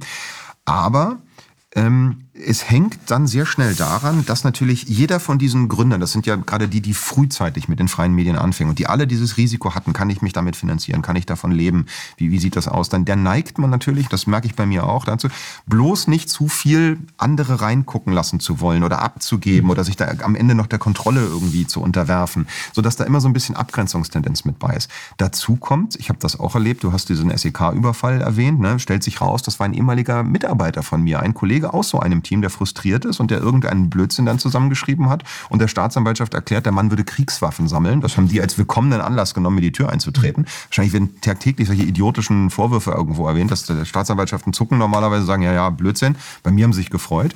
Will sagen, das ist ja auch eine Szene, die unter wahnsinniger Beobachtung steht. Mhm. Es gibt mehr als einen Mitarbeiter des Verfassungsschutzes, der auch schon bei mir auftauchte und versuchte, irgendwas rauszukriegen. Mhm. Also man lebt ja ständig mit so einer gewissen Grundparanoia und, mhm. und, und versucht sie abzuhalten. Also das ist eine, ein, ein Hemmnis für eine Zusammenarbeit in dieser Szene. Ich glaube, wir müssen noch viel stärker zusammenarbeiten, aber doch bitte schön nicht, um einen Einheitsbrei am Ende herzustellen. Es muss ein Apolut geben. Es gibt ja auch bei Apolut Kollegen von euch, die schreiben regelmäßig was über, ich sei ein neoliberales U-Boot oder so, habe okay. ich neulich über mich wieder gelesen. Da ärgere ich mich auch drüber. Dann rufe ich die Kollegen auch und sage, was soll denn der Blödsinn? Aber es ist gut, dass sie das tun. Es ist gut, dass wir, dass wir ganz verschiedene, äh, ganz verschiedene Meinungen, ganz verschiedene Charaktere, ganz verschiedene Marken haben. Und ich will nicht die ARD am Ende haben, die dann dafür sorgt, dass da ein Main sitzt und ein Brandenburg alle im gleichen Studio. Fürchterlich, nein. Aber ich glaube, wir müssen für den Konsumenten, denn der Zuschauer ist ein Konsument, so leicht erreichbar sein wie die ARD. Du kommst nach Hause, schaltest Radio oder Fernseher ein, dann hast du da eben Wickert oder den nun nicht mehr. Aber andere drauf. Da müssen wir eben auch hinkommen. Deswegen glaube ich, wir müssen uns die Ressourcen teilen. Studios, Lampen, äh, Internetplattformen. Wir tun gut daran, wenn wir auch den Kollegen die Möglichkeit bieten, hinter den Kulissen, für den einen wie für den anderen dadurch leichter zu arbeiten, dass wir standardisierte Systeme haben. Es fängt ja mit sowas Albernem an wie Kamera und Mikrofon. Das interessiert jetzt die Zuhörer nicht unbedingt, aber wenn du ein neues Kamerasystem hast, dann brauchst du einen ganz anderen Kollegen, der sich da wieder erst einarbeiten muss. Und wir tun gut daran, das möglichst äh, zusammenzulegen, uns das da die, die Produktionsmittel zu teilen, wie der Marxist vielleicht sagen würde. Denn dann werden wir einfach besser und für den, für den Zuschauer viel leichter konsumierbar. Ich glaube schon, dass es auch für das Publikum interessant ist, weil man, glaube ich, wissen muss, wie viel Aufwand das bedeutet, wenn man sich fragt, hm. muss ich da jetzt meine 5 Euro geben oder hm. kaufe ich mir nicht doch lieber noch ein Bier? Ja, und natürlich sagen die auch, na dann haben wir am Ende 50.000 Leute, denen wir alle was spenden sollen. Sage ich ja. Ich glaube wirklich, dass es das Beste ist, dass Michael Mayen einen Cent bekommt, dass Paul Brandenburg einen Cent Und Michael bekommt. Mayen wird ja noch vom Staat bezahlt, das ist okay. Gut, der, der ist jetzt, wir mal gucken, wie lange noch. Der Staat versucht ja auch, dich nicht mehr zu bezahlen. Wobei ich glaube, dass er das nicht schaffen kann und äh, sehe da zwar wenig Gefahr, aber die terrorisieren dich ja auch aufs Weiteste. Will sagen, ich glaube, es ist sehr gut, dass in den freien Medien der einzelne Zuschauer entscheidet, wen von denen bezahle ich, welches Format bezahle ich. Das ist die unmittelbare Rückkopplung. Wenn wir erstmal wieder eine Verteilerstelle hätten, ja, und wir, weil keine Ahnung, Herr Mayen, Herr Brandenburg gründen die freie Mediengebührenfinanzierungszentrale und sagen, gebt uns all euer Geld, wir verteilen das weiter. Haben wir einen Gatekeeper, dann haben wir einen, der da nur indirekt Macht und Einfluss drauf ausüben kann, finde ich nicht gut. Und einmal eingerichtet ist so ein Dauerauftrag von einem Cent äh, zu machen, dann hast du halt vielleicht 40 davon irgendwann. Früher habe ich mehrere Zeitungsabos gehabt, die habe ich immer noch, weil ich sie auswerten muss für meine Sachen. Aber heute habe ich halt Daueraufträge, PayPal oder sonst wie laufen, um einzelne Akteure zu finanzieren. Halte ich für sinnvoll. Also wir haben jetzt Zusammenarbeit als ähm, Voraussetzung für die Zukunft der Gegenöffentlichkeit. Wir haben äh, Vielfalt, also viele Akteure, die auch für sich erstmal nach Publikum suchen. Was braucht's noch? Damit? Transparenz. Transparenz. Brutale Transparenz. Ich denke, wir müssen dahin kommen, dass jedes Medienformat die, die Geldflüsse im, im Grundsatz offenlegt. Ich möchte nicht darlegen, ob mein Kollege Peter, der den Ton macht, jetzt 400, 500 oder 800 Euro dafür bekommt. Den will ich nicht in die Öffentlichkeit zerren. Wir haben das bei Schwarz auf Weiß ja so gemacht. Wir haben dann einen monatlichen äh, Finanzbericht, den letzten für August schuldig noch. Der ist fast fertig, der kommt bald auf die Seite noch. Wir fahren die Zeitung ja gerade runter. Aber das Publikum bezahlt noch immer für die äh, entstandenen Kosten, obwohl es uns gar nicht mehr gibt. Das sagt was aus. Du siehst also, wie, das, die sind ja nicht dumm, die haben ja die, die Info bekommen, machen das trotzdem und schreiben dann, wir finden das gut, wir wollen auch in Zukunft wieder sowas haben. Also die brauchen die Transparenz, wir müssen die Geldflüsse darlegen. Ich will den Leuten auch nicht sagen, wofür ich nun, wie viel Euro ich ausgebe, ob ich erster Klasse oder dritter Klasse geflogen oder gefahren bin. Das geht dir auch nichts an. Aber die, die Kategorien, die grundsätzlichen Summen zeigen, wie viel kommt da rein, wohin geht es raus. Das sollten wir, finde ich, in den freien Medien für den Zuschauer transparent machen. Denn wenn wir mal bei der Welt oder bei Springer und anderen gucken und mal zusammenrechnen, wie viel Anzeigengelder da in einer Ausgabe beispielsweise von der Bundesregierung oder von Pfizer kommen und das nur überschlagen, dann wissen wir auch, wer diese Zeitung bezahlt. Ja, das da kostet eine Seite in der Welt rund 100.000 Euro, dann steht da eine Immer Pfizer. noch, immer noch der Preis. Das ist der Listenpreis, okay. also 95.000 noch was. In der Realität wissen wir beide, gibt es dann plötzlich 80 Prozent Rabatt, ja. wenn ich da auf ein Jahr was buche. Aber rechnet mal zusammen, was diese Anzeigen da gekostet haben und dann sag mir nochmal, dass die unabhängig berichten. Das ist doch vollkommener Unsinn. Mhm. Also Finanztransparenz das A und O. Jetzt haben wir über Voraussetzungen gesprochen. Wenn wir auf die andere Seite schauen, Bedrohung, was sind für dich die größten Bedrohungen für die neuen Medien? Dieser Streit untereinander, fehlende Qualität, Zensurbemühungen? Für mich persönlich das äh, LKA 5 in Berlin die größte Bedrohung die, und das die, die LKA 6, das sind die Einsatztruppen, die dann mit ihren Uniformierten und Maskierten mhm. hinterherkommen. Aktuell glaube ich tatsächlich ist die größte Bedrohung ähm, der politische Terror und mhm. die, die, die, die systematische Gesetzesbruch. Wir haben auf europäischer wie auf, auf deutscher, auf nationaler Ebene eine riesige Zahl von neuen Gesetzen, die dabei bald kommen, vom Digital Services Act über den WHO-Pandemievertrag. Das sind alles Instrumente, die letztlich auf Zensurmechanismen zielen. Bis runter auf die Ebene, das ja über in Frankreich hatten wir das Thema, haben wir kürzlich drüber gesprochen, bis auf die Ebene des Browsers mhm. hinunter einzelne Leute blockiert werden. Und ich bin ganz sicher, ja, natürlich ist es eine Verschwörungstheorie, ich bin ganz sicher, dass diese Zensurindustrie am Ende darauf zielt, die einzelnen Akteure ausschalten zu können. Wenn es dann einmal heißt, Paul Brandenburg als Publizist muss weg, ja, dann wird über die dem zugeordnete Kennung bis hin auf die Ebene des, dann wird mein Podcast Nacktes Niveau Niveau wird dann getargetet, mein, mein YouTube-Profil wird getargetet, weil die lange begriffen haben, das Katz-und-Maus-Spiel bringt ja nichts. Sie können eine Plattform zumachen, dann kommt die nächste drauf. Sie wollen ja die Person mundtot machen. Ja, darauf zielt ja, ja auch Cancel Culture. Letztlich sollst Natürlich. du ja dann auch keine Vorträge mehr halten, nicht mehr ja. auf Demos eingeladen werden, so weil dann Wikipedia-Eintrag jedem, der das auch nur versuchen würde, sagt, ja. das mach lieber nicht. Ja, so darauf zielt Das ist die größte Bedrohung. Das läuft auch gerade immer weiter. Ähm, das wird am Ende gekoppelt an, an, an digitales Zentralbankgeld selbstverständlich, sodass sie bis auf die Ebene eben dieser Geldausgabe die Einzelpersonen ausschalten können. Ich bin ganz sicher, die, die moderne Form der Exekution ist eben das. Ja, die soziale Exekution, die mediale Exekution.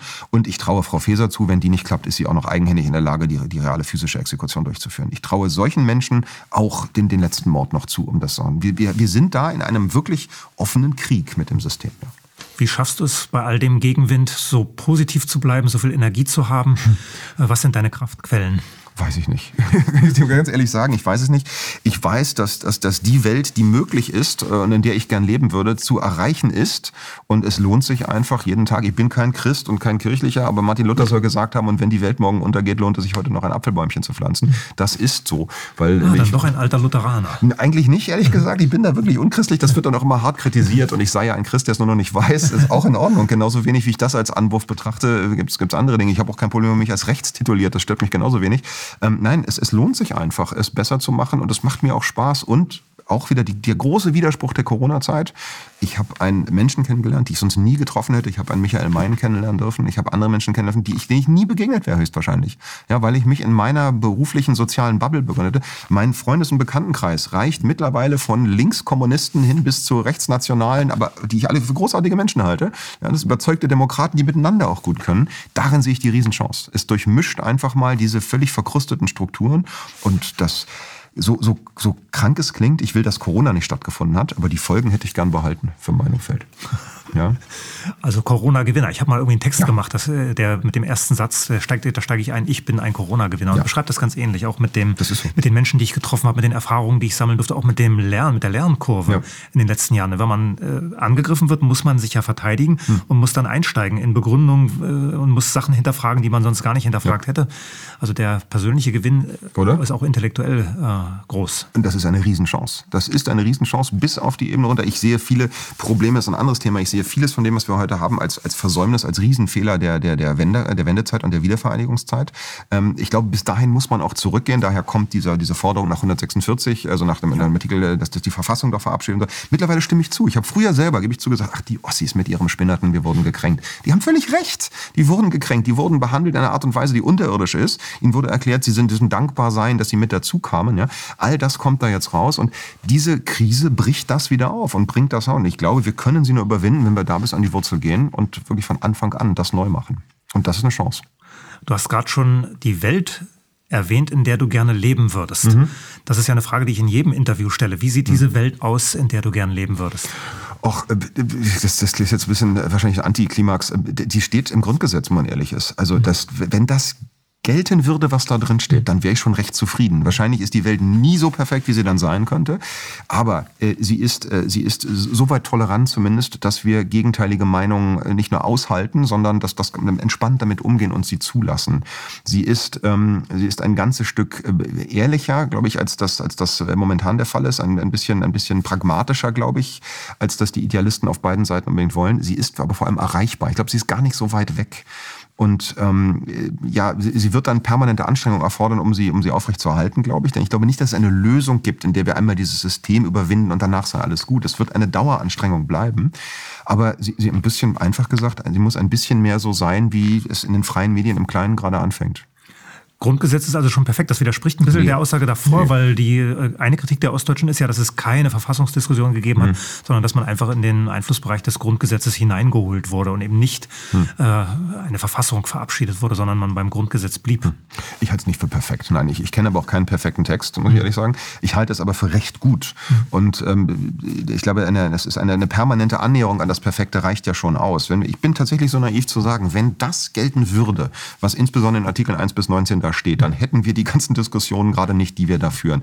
Ob dann, da, gibt, da wird dann immer wieder kritisiert, im Grundgesetz steht ja, die Bundesrepublik zahlt für die Kosten der Besatzung und ist äh, Teil der, da steht nicht drin, dass wir Teil der NATO sind, aber äh, integriert sich fortwährend in die EU immer weiter. Das sind alles äh, Regelungen, die müssen wir nicht rausstreichen, um es anders zu machen, sondern wenn wir uns auf den Kern des Grundgesetzes beziehen, und es ist ja bewusst so geschrieben, dass in absteigender Hierarchiemächtigkeit äh, argumentiert wird. Ganz vorne steht die Würde des Menschen, aus der folgen dann die anderen Rechte. Wenn wir uns allein daran halten würden, ich weiß nicht, wie du es siehst, dann sähe die Realität anders aus. Und für mich wäre das ein, ein erster wichtiger Schritt. Ich glaube, ich bin als Unternehmer zum Pragmatiker geworden. Das, äh, die reine Lehre hilft dir nicht weiter. Als Notarzt genauso wenig wie als Unternehmer. Du musst praktische Ergebnisse produzieren. Und wenn wir so pragmatisch sind, verfassungspragmatisch, dass wir sagen, das Ding heißt Grundgesetz, hat aber den Verfassungsrang und wir, wir schaffen erstmal die ersten 19 Artikel zur Geltung zu bringen, dann sind wir ganz woanders. Und dann können wir gerne stundenlang darüber diskutieren oder es auch einfach machen, sie umzubenennen, es neu zu verabschieden, auch zu reformieren. Aber es ist alles jetzt im Augenblick nicht nötig. Unser Dach brennt und wir müssen nicht darüber diskutieren, wie wir das Haus einrichten. Gut, das ist, glaube ich, eine Stärke dieser Ideologie, äh, in der wir gerade leben, dass sie uns suggeriert, dass die Welt super ist. Wenn von Demokratie mhm. geredet wird, wir brauchen ja nur in die Mediengesetzgebung reinzugucken. Medienstaatsvertrag, der sagt, wie öffentlich-rechtlicher Rundfunk auszusehen hätte. Mhm. Und wenn das gemacht werden würde, wäre es super. Dann bräuchten wir uns nicht beklagen. Und das haben wir halt in vielen Bereichen, dass diese Texte, die in der politischen Bildung über die Leute kommen, dass die mit der Wirklichkeit verwechselt werden und man sich dann gar nicht traut zu sagen, ja, wie ist denn das mit der Demokratie? Habe ich eigentlich wirklich mitzubestimmen in diesem Land oder ist das was ganz anderes, was hier läuft? Mhm. Und das wird halt permanent auf die Leute ausgeschüttet und dann ist es schwer diesen Nebel zu durchstoßen. Ist es, aber auch letztlich so ein ganz altes, ganz banales Problem. Oder wir können mit der Bibel in der Hand Kreuzzüge führen und die schlimmsten Menschheitsverbrechen begehen. Wir können mit der Bibel in der Hand aber auch äh, Liebe verbreiten und uns auf Menschen kümmern.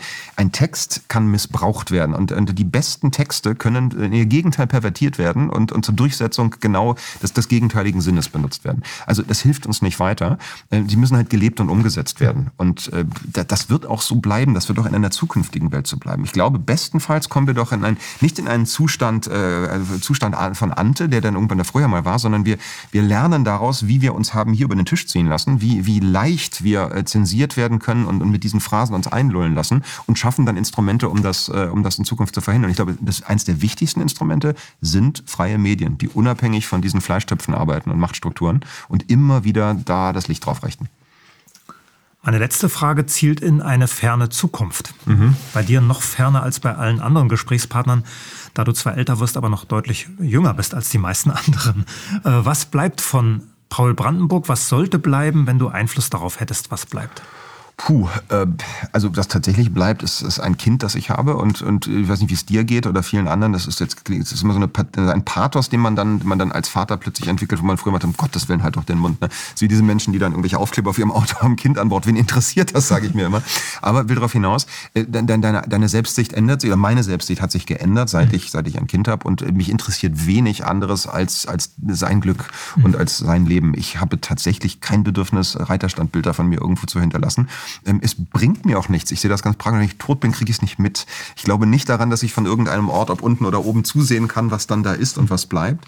Ähm, ich hoffe, dass von mir ein Eindruck bleibt, der ähm, meiner Familie, insbesondere meinem Kind, den Eindruck gibt, ganz kein ganz übler Typ.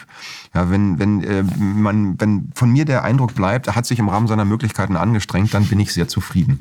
Dann ist das wahnsinnig viel erreicht und dann dann habe ich meinen Teil dazu beigetragen. Gut, dann wissen doch die, die das Zeugnis schreiben, schon, was da drin zu stehen hat. ich, ich, muss euch zugeben, ich weiß nicht, wie es dir geht. Je länger ich so Medienkram mache, umso weniger interessiert es mich, was die anderen meinen. Das ähm, habe ich auch bei den, bei den wirklich, man, man, hat ja oft ein Auseinanderfallen vom äußeren Bild zum tatsächlichen. Nehmen wir mal, mal äh, Kevan, der als, als Gründer und Betreiber dieses, dem werden gewisse Dinge und Eigenschaften zugeschrieben. Dann trifft man ihn und stellt fest, mein Gott, was für blödsinnige, was für Blödsinn überhaupt das alles sind. Ja? Menschen, die man vielleicht für arrogant hält, äh, sind genau das Gegenteil. Andere, die man für ganz nahbar und freundliche Menschen hält, stellt man fest, um Gottes Willen, wie sind die hinter den Kulissen? Und ähm, mir ist mit der Zeit, ehrlich gesagt, das Bild da immer, immer gleichgültiger geworden. Ja? Wie du da wahrgenommen wirst, hängt zum Teil damit zusammen, was du tatsächlich tust und dann aber ganz viel davon, ob es nun gerade opportun ist oder nicht. Und mir ist es gleich geworden. Ja, stimmt. Am wichtigsten sind schon die Menschen im engsten Umfeld. Ja. Die Frau, ja. Die Kinder, die sollen die Partner, äh, die einen unterstützen. Und das, ich meine, so funktioniert ja letztlich auch Innovation. Man braucht eine kleine Gruppe von Leuten, mhm. der, der man vertraut und die einem wichtig sind. Und da ist schon auch wichtig, was die dazu sagen. Ja. Die, deren Kritik nehme ich zum Beispiel schon sehr ernst. Absolut. Also ich gebe zum Beispiel keinen Text raus, den meine Frau nicht abgenickt hat. Weil, sie, weil ich weiß, sie muss im Zweifel auch damit leben, mhm. wenn wir von irgendwo angegriffen werden. Mhm. Also das ist schon wichtig, dass man so einen Kern hat. Aber wenn Leute von außen, die einen nicht kennen, irgendwas behaupten, ja, das prallt ab. Ja. Vollkommen gleichgültig. Und dann stellst du auch irgendwann fest, du, du kriegst ja dann auch Kritiken, die die, die wieder ganz anderen Gründen entspringen. Ich werde ja gerne auch, auch von diesem Medium mal, mal irgendwie geframed oder angeschossen, wo ich mich dann auch ärgere. wie kann das denn sein? Und dann bekomme ich die Umstände, wenn sie, ah, wer hat das warum geschrieben und bekomme mit, was der für persönliche Dinge gerade wieder erlebt hat. Also nein, wer sich davon abhängig macht, der, der lässt sich treiben und der wird dann zum Opfer. Und ich glaube, das, das, ist, das ist dann schlecht. Man sollte es, glaube ich, loslassen, was so sein öffentliches Image angeht. Da muss man glaub, ein bisschen Ruhe entwickeln und, und es kostet aber auch Zeit, hat mich auch Zeit gekostet und man, man tappt ja immer mal wieder in die Falle, dass man irgendwo gefallen möchte. Das ist für mich persönlich eine, große Herausforderung. Und wenige schaffen das so souverän wie du, dem das ja wirklich völlig egal ist, der sich da wirklich zurückzieht. Mir hat es heute gefallen mit dir. Vielen Dank, lieber Paul, dass du ins Studio gekommen bist. Ich danke dir. Das war Apollut im Gespräch. Wir haben lange darüber gesprochen, was Sie zu Hause tun können. Wenigstens teilen können Sie diesen Link auf den Digitalplattformen, vielleicht sogar spenden. Nicht für mich, auch das haben Sie gehört, sondern für das Team, das solche Sendungen möglich macht. Ich bin Michael Mein. Bleiben Sie uns gewogen.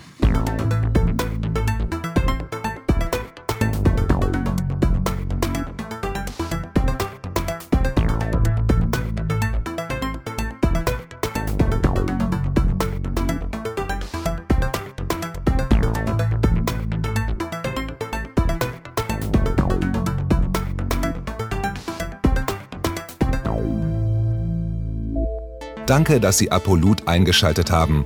Wir sind ein unabhängiges Presseportal. Uns geht es um Meinungsvielfalt, Toleranz und einen möglichst breiten Debattenraum, denn nur so funktioniert Demokratie. Unsere Arbeit ist technisch aufwendig und kostet Geld. Da Sie immer wieder hier sind, unterstützen Sie Apolut am effektivsten mit einem Dauerauftrag. Mehr Infos auf apolut.net/unterstützen. Apolut ist keine Einbahnstraße. Lassen Sie uns in Kontakt bleiben. Abonnieren Sie den Apolut Newsletter, so verpassen Sie nichts. Registrieren Sie sich auf apolut.net/newsletter.